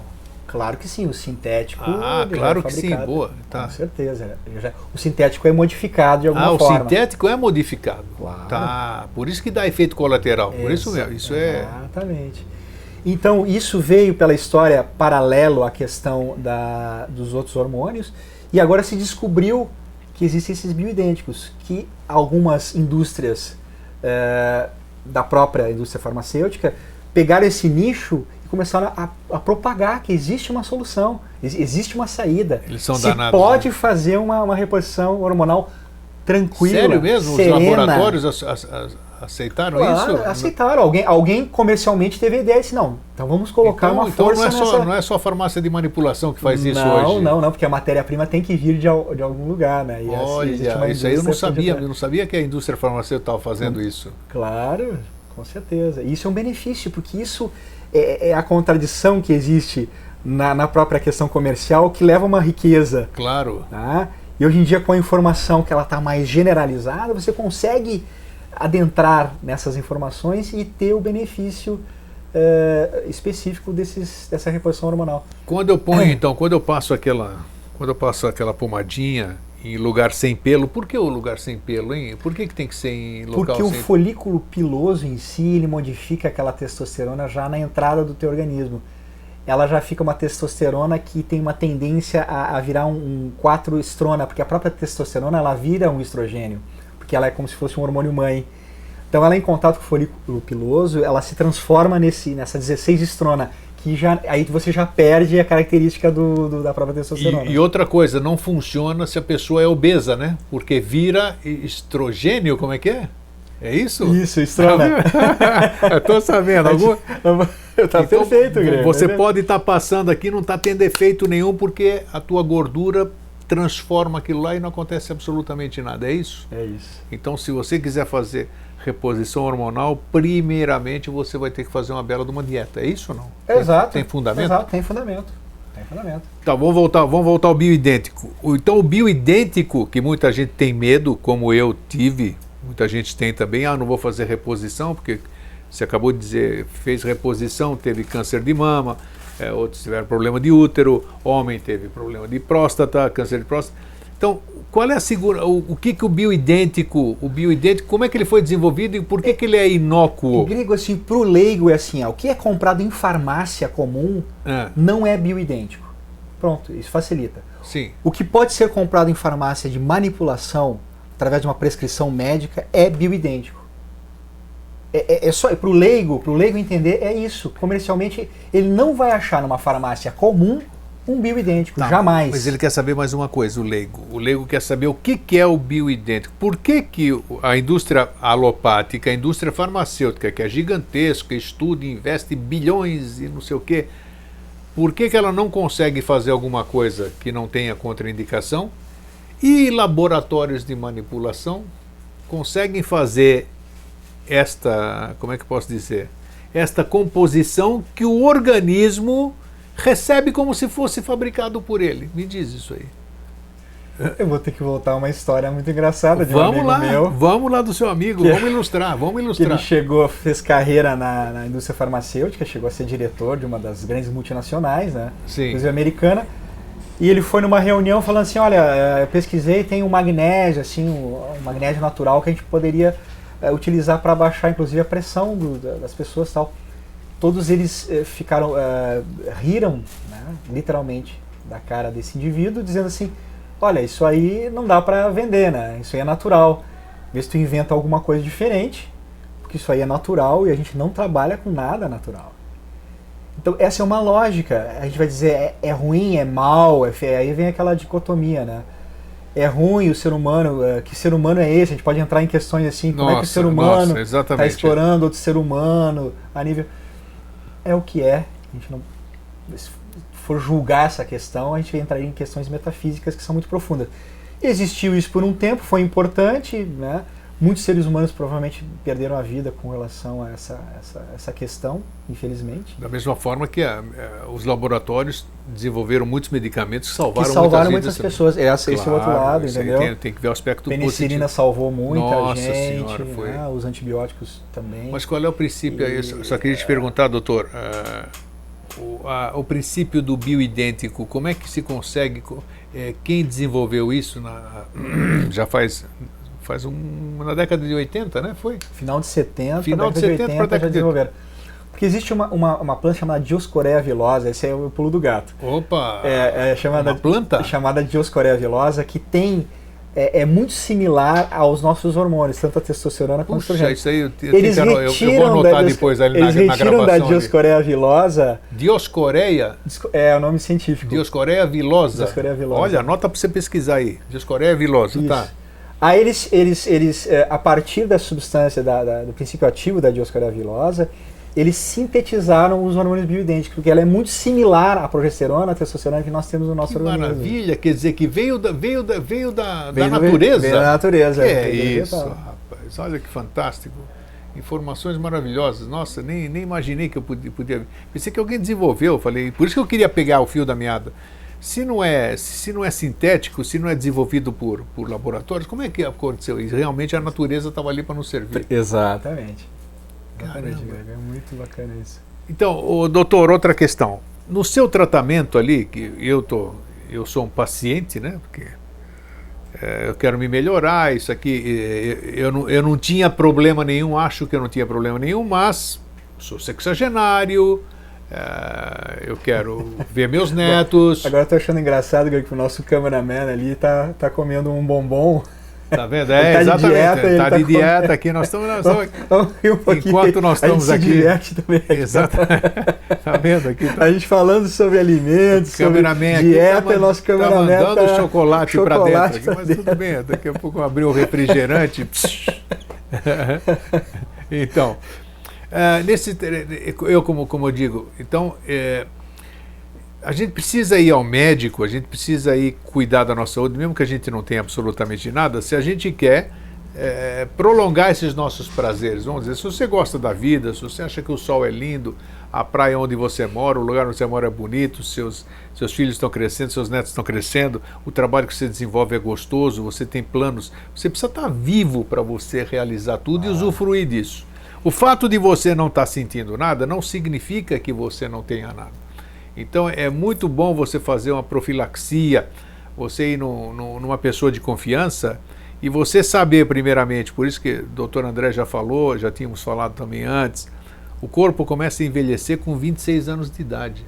26, 27, por aí, já começamos a envelhecer, mas pô, que absurdo o grego que você está falando. Não, é uma verdade. Você pode pesquisar. Já começamos a perder hormônios, uma série de coisas. Então, se a gente fizer essa medicina preventiva, essa medicina anti-envelhecimento, essa medicina de, de nos manter saudáveis, nós vamos virar novamente os longevos da Bíblia do passado, sei lá se aquilo é verdade ou não. Isso. Mas dizem que os caras viviam 800 anos lá, né?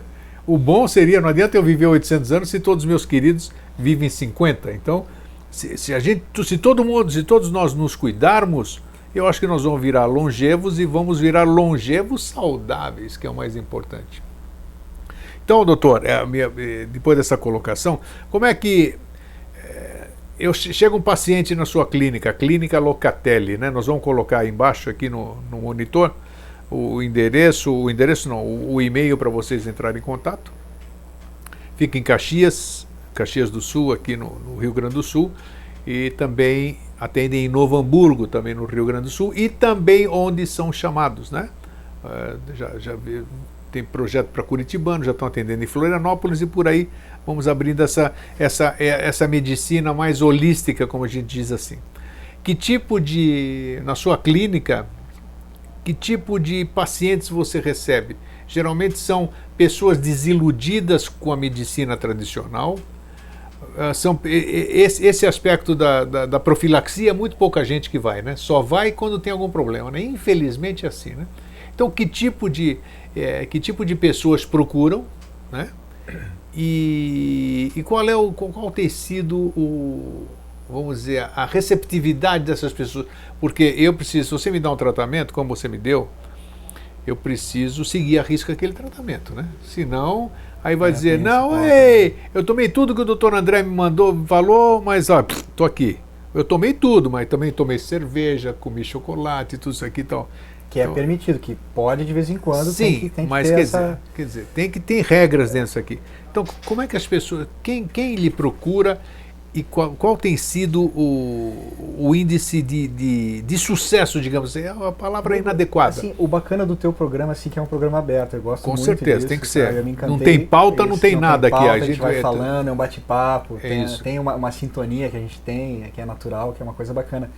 Então, além da, da questão uh, da personalidade do médico que está aqui, existe o ser humano e existe claro, um indivíduo claro. que tem uma visão holística, né? a gente tem uma visão ampla. Né?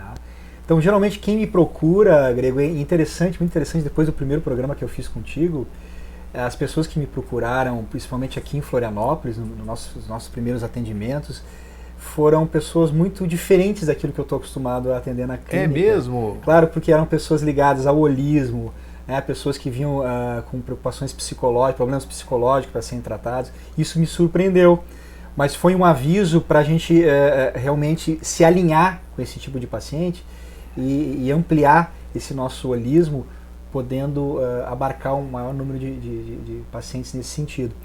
É, então, a, como a gente tem essa visão, às vezes o paciente chega para um tipo de tratamento e ele é direcionado para um tipo completamente diferente. Sim, o importante é ele chegar, né? Porque... Claro, para ter uma ideia desses pacientes que vieram inicialmente em Florianópolis, é, um dos pacientes tinha uh, alguns problemas psicológicos ligados à, à religiosidade, que eu Sim. nunca imaginei que, que viria, né? foi um desafio para mim.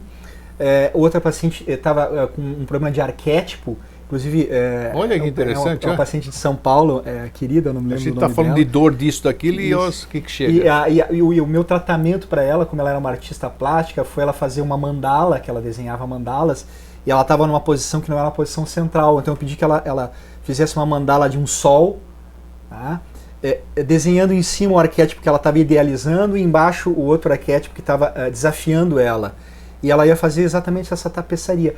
Ela não, não, não fez um retorno comigo, mas eu tenho certeza que só isso que eu falei já foi. Já resolveu. Já resolveu a questão. Então é muito, muito relativo e é muito amplo. Claro. Tá?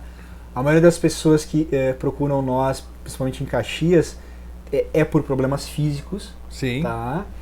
E, digamos assim, 1%, 1,5% são pessoas que querem ver como elas estão, fazer uma, uma, uma análise de como estão os minerais e vitaminas e fazer essa medicina preventiva, né? Porque a medicina tem que, tem que correr para essa direção, a gente está indo para essa direção, ou seja, estar bem, acompanhar o envelhecimento, ficar melhor ainda, retardar o envelhecimento, prevenir todas as doenças e chegar à longevidade. E a longevidade tem duas questões. Duas. Eu, eu, agora, eu, a questão que é filosófica, que aí a gente vai entrar em Paracelso, que é a questão uh, enoquiana. Enoque foi aquele que, que uh, viveu muito tempo, viveu mais de 600, 600 anos, 800 anos, e foi arrebatado, né? Não, Isso. não viveu na Terra e foi arrebatado.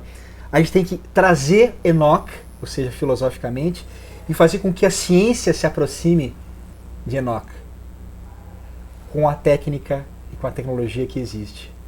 Então, as questões filosóficas e arquetípicas não devem ser menos, menosprezadas, elas devem ser elaboradas, trazidas, e a questão toda da técnica, porque eu sou assim, eu sou muito sério na questão da técnica, tem que ser restrito, ou seja, tem que obedecer toda a técnica homeopática, toda a técnica molecular para chegar a um resultado melhor possível. Tem que ter a fundamentação, a ah, base.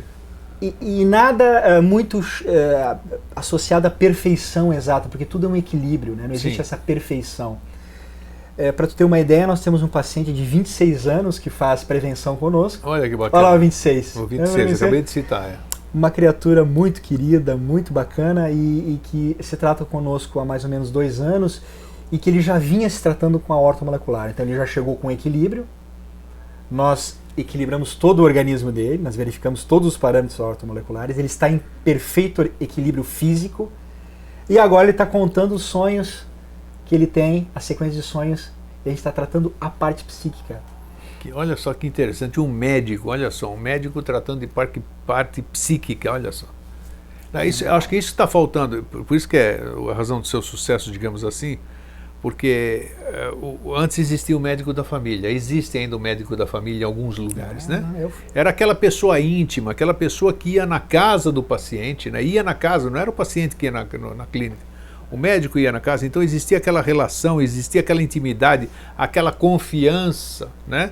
Tudo isso aí acabou se degringolando com o decorrer do tempo e hoje Inclusive, na minha formação, eu fui médico de família durante três anos Olha em São só. José dos Campos. Eu tive Olha essa oportunidade de ir Vale do Paraíba. Vale do Paraíba. Então, Foi uma tá experiência aí, riquíssima que eu agradeço é, até hoje. Não é? Então, então isso aí aconteceu. Então as pessoas hoje veem a medicina como um negócio consumista, médicos mercenários. Não está não tá certo isso também, essa visão.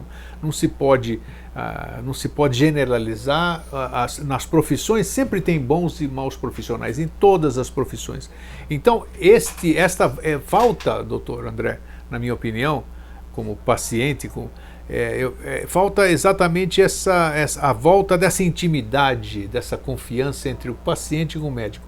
Ele vai, no, ele vai, num, ele vai procurar um profissional para ser ajudado, ele sabe que ele vai ser ajudado e que, e, e que lá daquele outro lado tem um profissional que quer ajudá-lo. E não um mercenário pronto para te extorquir, sabe? Te, te ficar segurando aquela. Agora, grego tem um outro lado também, assim, que eu não gosto de utilizar muito meu uh, meu lado médico-herói, porque o paciente tem que fazer a parte dele. E claro, que, foi, já falamos isso aqui é, hoje. 50% dos pacientes fazem a parte deles e 50% dos pacientes não fazem exatamente a parte deles, porque tem essa questão da disciplina do próprio paciente. Claro, tem que Tem, tem que pacientes ter. que sequer haviam a receita.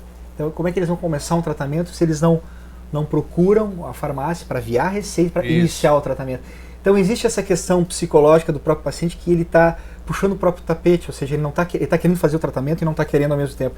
E a gente recebe de tudo, a gente tem que estar tá pronto para receber qualquer tipo de paciente. Sem dúvida. E esses pacientes existem, ou, se, ou seja, o paciente disciplinado, aquele que é, é, medianamente disciplinado, que a gente chama, e o outro totalmente indisciplinado, que ele vem para ele vem para se enganar, ele quer se enganar, ele não está enganando o, o médico, ele está se enganando, ele vem para se enganar e então ele não cumpre o tratamento dele, ele quer uma muleta, ou seja, ele quer alguém que chame a atenção dele, ou um pai que dê bronca, alguma coisa Isso. assim, está procurando uma, uma, imagem paterna, e o resultado nesse sentido vai ser quase que inexistente. Olha, tem um recadinho sentido. ali para a gente ler, para não esquecer. Ah, temos as crianças, isso. Aí Fica com o grego para a gente. Não, vamos lá. Tem, tem, é boa, boa pergunta. É referente a crianças ou não? Isso, referente a crianças. É referente ao uso de Ritalina, que é um medicamento que está sendo ministrado para as crianças, para déficit de atenção. É, boa, boa, temos, boa. Vamos, vamos falar aqui, aqui. Isso é bom que a gente vai recebendo dica enquanto a gente está gravando aqui. A gente tem que lembrar de algumas coisas. É, bom, finalizando, você acabou o raciocínio do, do que nós estávamos falando sobre essa questão do, dessa proximidade do médico e da volta à confiança? É, eu acho que sim, Grego. Então a gente não deve. É, é, realmente um relacionamento, no momento que entra essa empatia de médico-paciente, tem que haver essa empatia. É, o médico se modifica junto com o cliente, não é uma modificação unilateral, não existe sim. mais essa coisa de o médico está distante. Né? Existe uma, uma questão freudiana também é, dos psiquiatras, né? o psiquiatra tem que ficar muito distante para analisar. Não, é uma transformação do médico e do paciente. Existe uma alquimia é bacana isso aí. que tem que existir. Crescimento, crescimento mútuo. mútuo eu, cresço, né? eu cresço muito com os meus pacientes, eu aprendo claro, muito com claro, eles. E isso é importante. Essa questão é importante.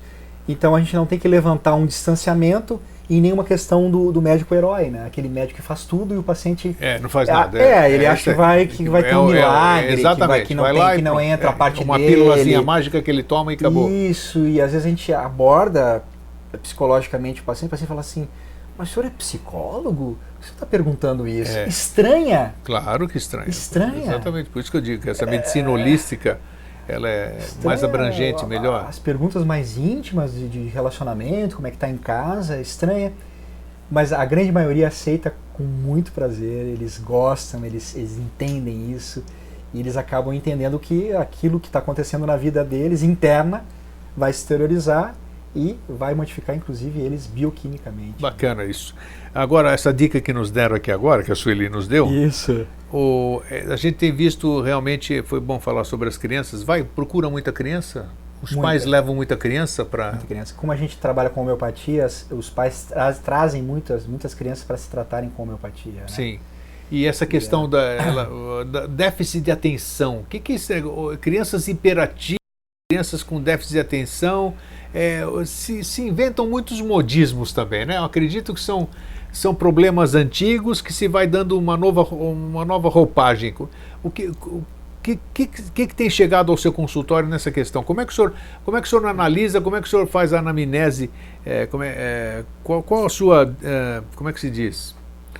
Qual o seu ponto de vista sobre esse déficit de atenção ou sobre crianças hiperativas? Na realidade, é, na prática, Grego, chega assim a mãe com uma criança em torno de, de 8 a 10 anos, diz assim, ó, doutor André, então a, a, orientação da, da escola foi a gente procurar um psiquiatra, nós procuramos um psiquiatra, o psiquiatra receitou uma medicação que achava é, conveniente para o meu filho e, e chama-se Ritalina. Né? Ritalina. Ritalina.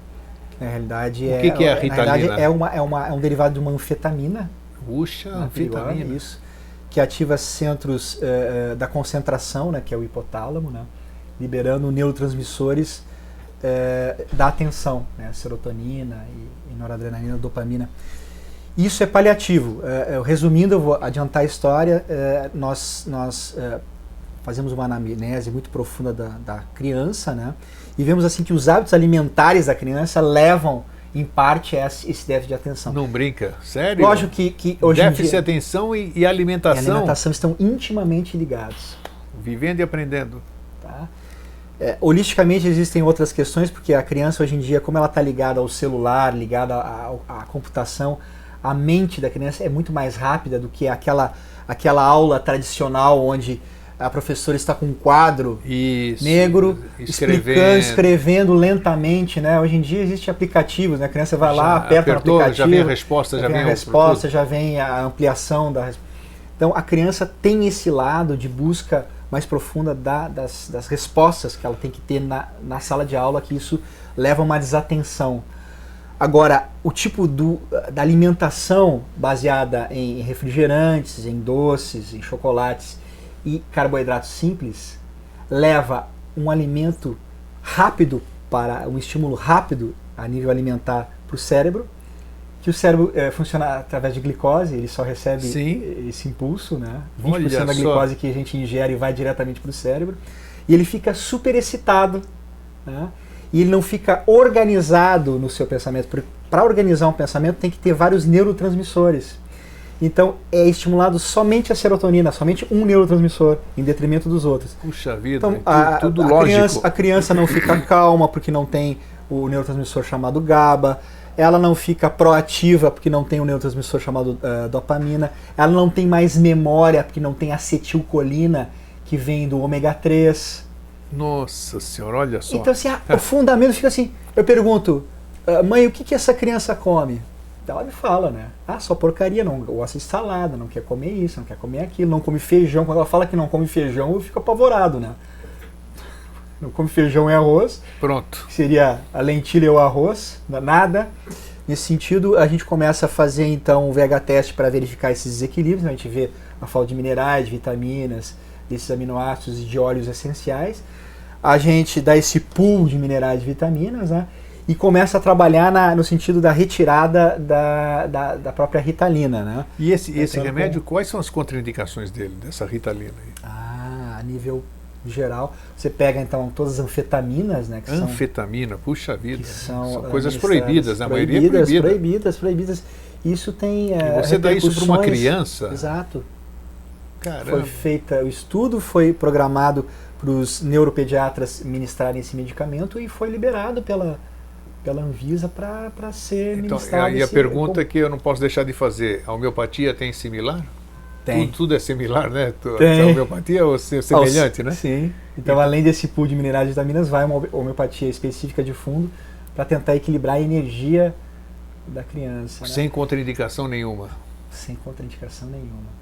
Cada caso é um caso, às vezes essa criança fica numa creche o dia inteiro, essa criança fica sozinha em casa. É, como, com... como, como o doutor disse, ah, existem N fatores, né? Que, que...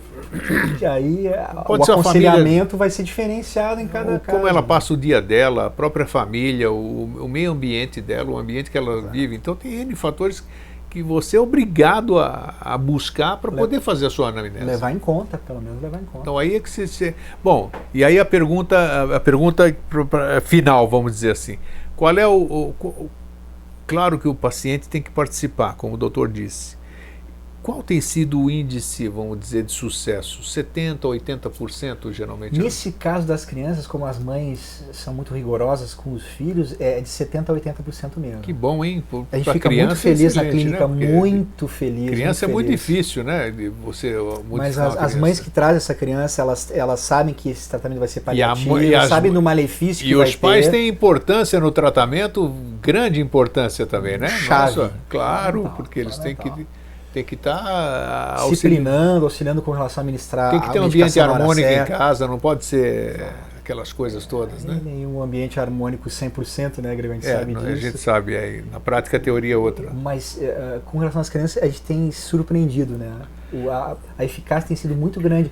Eu acho por essa preocupação né, dos pais de, de, de ter uma criança saudável, de ter um, um fundamento na evolução dessa criança porque muitas vezes é, chegavam crianças com 15, adolescentes com 15 anos, já desesperançosos, ou seja, é, tomando Ritalina dos, dos 7 Nossa anos aos 15 anos. E, e, e, falava assim, oh, eu não tomo mais isso aí, a própria, a própria adolescente falava assim, eu não tomo mais isso aí, eu não quero mais tomar.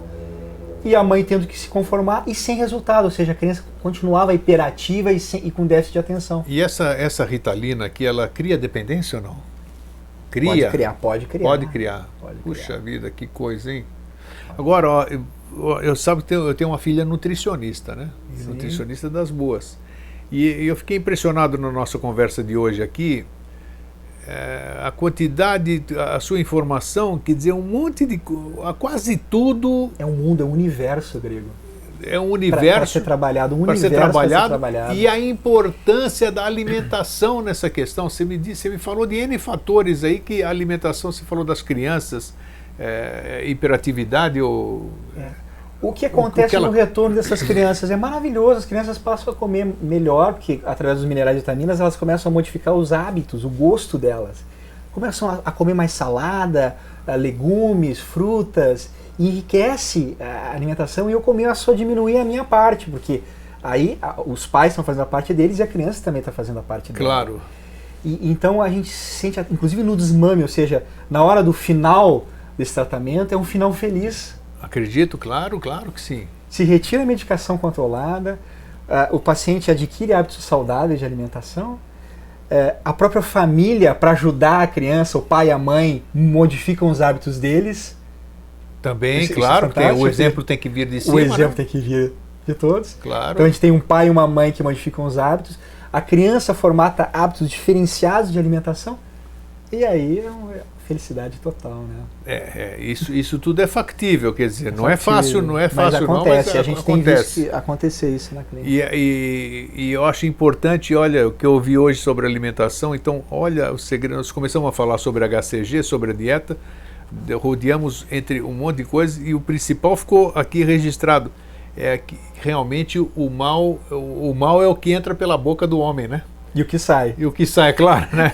Mas, mas O que sai que vem do coração. é, exato. Mas se a gente, olha, se a gente souber ter uma alimentação saudável, é, que o doutor acabou de dizer, então a, a, a, a, su- a sua longevidade está praticamente garantida, vamos dizer.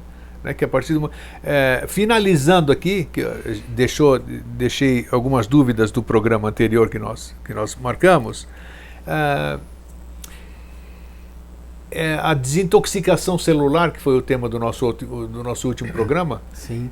ela eu mudando o meu hábito alimentar ela por, por si só eu estou fazendo uma, uma desintoxicação celular ou necessito de outras coisas paralelas Tecnicamente, Grego, existe uma programação para desintoxicação. Então a gente coloca certas substâncias na primeira fórmula que a gente não coloca na segunda. Vou resumir também, né? sim sim Que claro o fígado tem uma desintoxicação eh, número 1, um, ou seja, uma primeira fase, e o fígado tem uma desintoxicação número 2, é uma segunda fase de desintoxicação, com substâncias diferenciadas para cada uma das fases. E isso depende realmente de cada paciente, depende do grau de, de intoxicação que ele está apresentando, né? Ou se ele vem, por exemplo, de um tratamento ortomolecular prévio, que fica muito mais fácil. claro né? A gente minimiza essas fases, corta essa fase e parte para uma coisa mais, eh, mais simples, mas eh, a, a gente não tem ainda a chance de internar um paciente. Eu vim eh, também do congresso e me encontrei com, com ah, um cliente, digamos assim, ah, um, um engenheiro peruano que levou a mãe dele numa clínica de naturopatia de um colega meu em, em Quito, não, em Cusco, Cusco lá em no Cusco, Peru no Peru sim e eh, onde a pessoa fica internada, digamos assim, sete dias ou, ou dez dias. Isso existe em Curitiba também, algumas clínicas. A Oasis, existe a é- Oasis é uma delas é, a né Oasis dos, é adventistas já- né A Adventista é fantástica. Onde você tem uma alimentação específica. isso Você tem eh, o que eles chamam de lavagem intestinal, onde você faz um cleaning do intestino, que é muito importante para a saúde, que também é uma via. A gente não te- eu não tenho experiência com relação a essa, essa, essa, essa abordagem, porque a gente não tem espaço claro ainda para isso, não é o nosso viés, não é?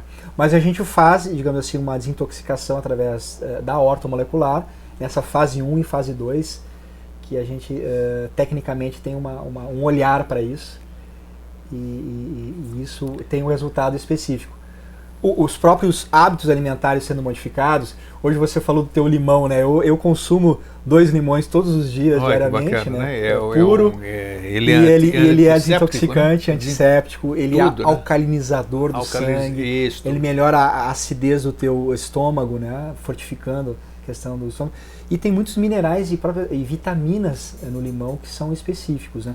Então são e pequenos tem baixo valor calórico. Exato, né? muito baixa baixo. carga glicêmica. Exatamente, 80 e pouco ali, alguma, uma coisa muito baixa. É, finalizando, tem que perguntar. Osteatose é uma coisa que muitas pessoas. Osteatose é gordura no fígado, não é? Esteatose. Esteatose, desculpe. Esteatose hepática. Este- Esteatose hepática. O que que provoca? Eu vejo o resultado de amigos aí, né? em casa tem esses problemas também. É, não é o meu caso, mas esteatose, o que que provoca isso? A gordura no fígado. O fígado metaboliza Claro. tudo, né? Ele Lógico. fabrica os glóbulos vermelhos, toda essa coisa. É importantíssimo, um órgão importantíssimo. Que sem ele você está morto, vamos Tu dizer. vai né? me ajudar porque tu tem, tu tem uma, uma conexão com as línguas eh, e eu acho que tu vai me ajudar nesse sentido. Existe um, ah, um pato que, que na França eles engordam, que eles fazem assim, eles colocam numa gaiola esse pato Sim. E eles, e eles dão alimentação hipercalórica Isso, exatamente. pato. Eles tiram, é, tá. E aí eles tiram o fígado desse pato Isto. e fazem um patê. Isto. Patê Petit, de- petit pois. Eh, Não, não, não, não, não. Eh, puxa vida. Tá, eu já sei como é que é. É, patê de foie, é uma coisa de é, eu não sei o que é foie, isso aí. foie, é uma coisa assim, que eu não me lembro. Do fígado do, Eles fazem do fígado, do fígado do pato. do fígado do pato. Então exatamente. eles, eles colocam aquele fígado, aquele pato em, confinamento, né? Sim. Eles alimentam de forma hipercalórica, inclusive com gorduras saturadas. Nossa senhora. O fígado fica congestionado porque passa tudo pelo fígado. Ele é, é Isso. usina, Ele é da- usina, do, do exatamente. nosso organismo, né? E ele acaba acumulando aquele, aquela quantidade enorme de gordura. Eles retiram aquele fígado e fazem o patê. Então, dá, dá uma pausa ali no, no, no- no pato e voltamos para o ser humano. O ser humano é Tá. a mesma coisa. Então, alimentação hipercalórica, gorduras de queijos, queijos gordurosos. Ah, O, o queijo ele tem uma substância quase plástica que ele intoxica. Ele, ele faz uma, uma- um entupimento do fígado, É mesmo. né, do- dos hepatócitos, o, que é o, queijo, o queijo judia do fígado, então? Exatamente, principalmente o mais processado, aquele que Sim. é envelhecido. Sim, tá. Que, olha né? só, olha só cada informação. Então a primeira coisa que se faz para o paciente que tem esteatose é proibir que ele coma queijo de qualquer espécie, Tá. a não ser o queijo branco. né? Então a, a esteatose é uma hiperalimentação ligada às gorduras Gorduras, tá. e principalmente ligada a gorduras que vêm do queijo. E o álcool? O álcool provoca? É, mas aí se É outra chama história. esteatose hepática alcoólica. É. Ah, é outra história. Sim, também outra provoca, história mas também. é outra história. Mas é uma gordura no fígado, a esteatose? É gordura, Sim, é né? gordura, é Mas gordura. o álcool provoca gordura também? Também, também. O próprio colesterol ele é um álcool. O colesterol não, ele tem uma parte dele que é, carreia a gordura, mas na realidade ele é um álcool. Ele é um Não éster. sabia. Puxa vida, olha. Quanta informação, hein? Puxa vida. ó, Pode anotar isso aí, vamos botar esse programa no Google depois, aqui, ó, para ser fonte de consulta aqui. Então, por- e- bom, e, figa, e, e- tem Então, solução? esteatose é isso, tem solução. Tem é, solução. É dieta, né, e eu uso medicamentos homeopáticos para desintoxicar o, o próprio fígado. Então, doutor, tudo tem solução? Claro, menos, menos determinadas coisas, né? Morte, essas coisas e tal, morte física. Mas existe uma grande possibilidade, então. Essa pergunta é, ela é profunda também, Grego, mas a Claro. gente pode dizer que atualmente, com o conhecimento que se tem né, e com a técnica que se tem, e eu não digo que eu tenho todas, todas as respostas, se tem solução para tudo. Já fiz um monte de perguntas finais, mas apareceu uma aqui agora, eu não tenho culpa. Câncer e homeopatia. A homeopatia pode ajudar no câncer? Auxilia. Como? A ortomolecular auxilia muito no câncer. Sério? né? E é bacana porque agora eu não ia falar sobre isso, eu, acho que, eu achei que não ia dar tempo, né? Aí Mas nós, é. nós temos todo o tempo do mundo aqui, olha lá. É. Mas a nível de, de medicina de ponta, né, eh, se fez os, os estudos das células em si, se eh, identificou que a célula funciona em voltagem, em microvolts. Então, quando ela está com menos 25 microvolts, ela está saudável. Né? E menos 25 microvolts é que ela está sendo, eh, ela está sendo uma doadora de elétrons. Ela está com uma voltagem específica e Sim. está sendo doadora de elétrons. Se identificou quando ah, a célula chega a uma célula cancerígena, ela está em torno de mais 25, mais 30 microvolts. ela está sendo uma roubadora de elétrons, ela, ela puxa Olha os só, subelétrons, tá? E, e- e ela já é uma, uma célula cancerígena. Então, da célula é, saudável para uma célula cancerígena a nível de voltagem, Pequenininho? exatamente. Nossa, nós, e nós, baixíssimo. e nós já sabemos como ah, ah, medir isso. Existe um aparelho que a gente não, não tem ainda que mede eh, exatamente qualquer ponto do teu organismo, qual é a voltagem dessa célula. Olha só, a você gente pode ter uma, uma a gente- tendência, a vamos gente dizer. sabe da tendência do teu organismo de chegar a uma célula cancerígena ou não. Tá, e como agora, o, como a homeopatia pode ajudar nisso? A homeopatia tem várias substâncias, porque a homeopatia funciona com a energia vital. Sim, Então ela chama a tua energia vital para reverter eh, eh, aquele estado né, da, da célula, cancerígeno da, da célula. claro. tá?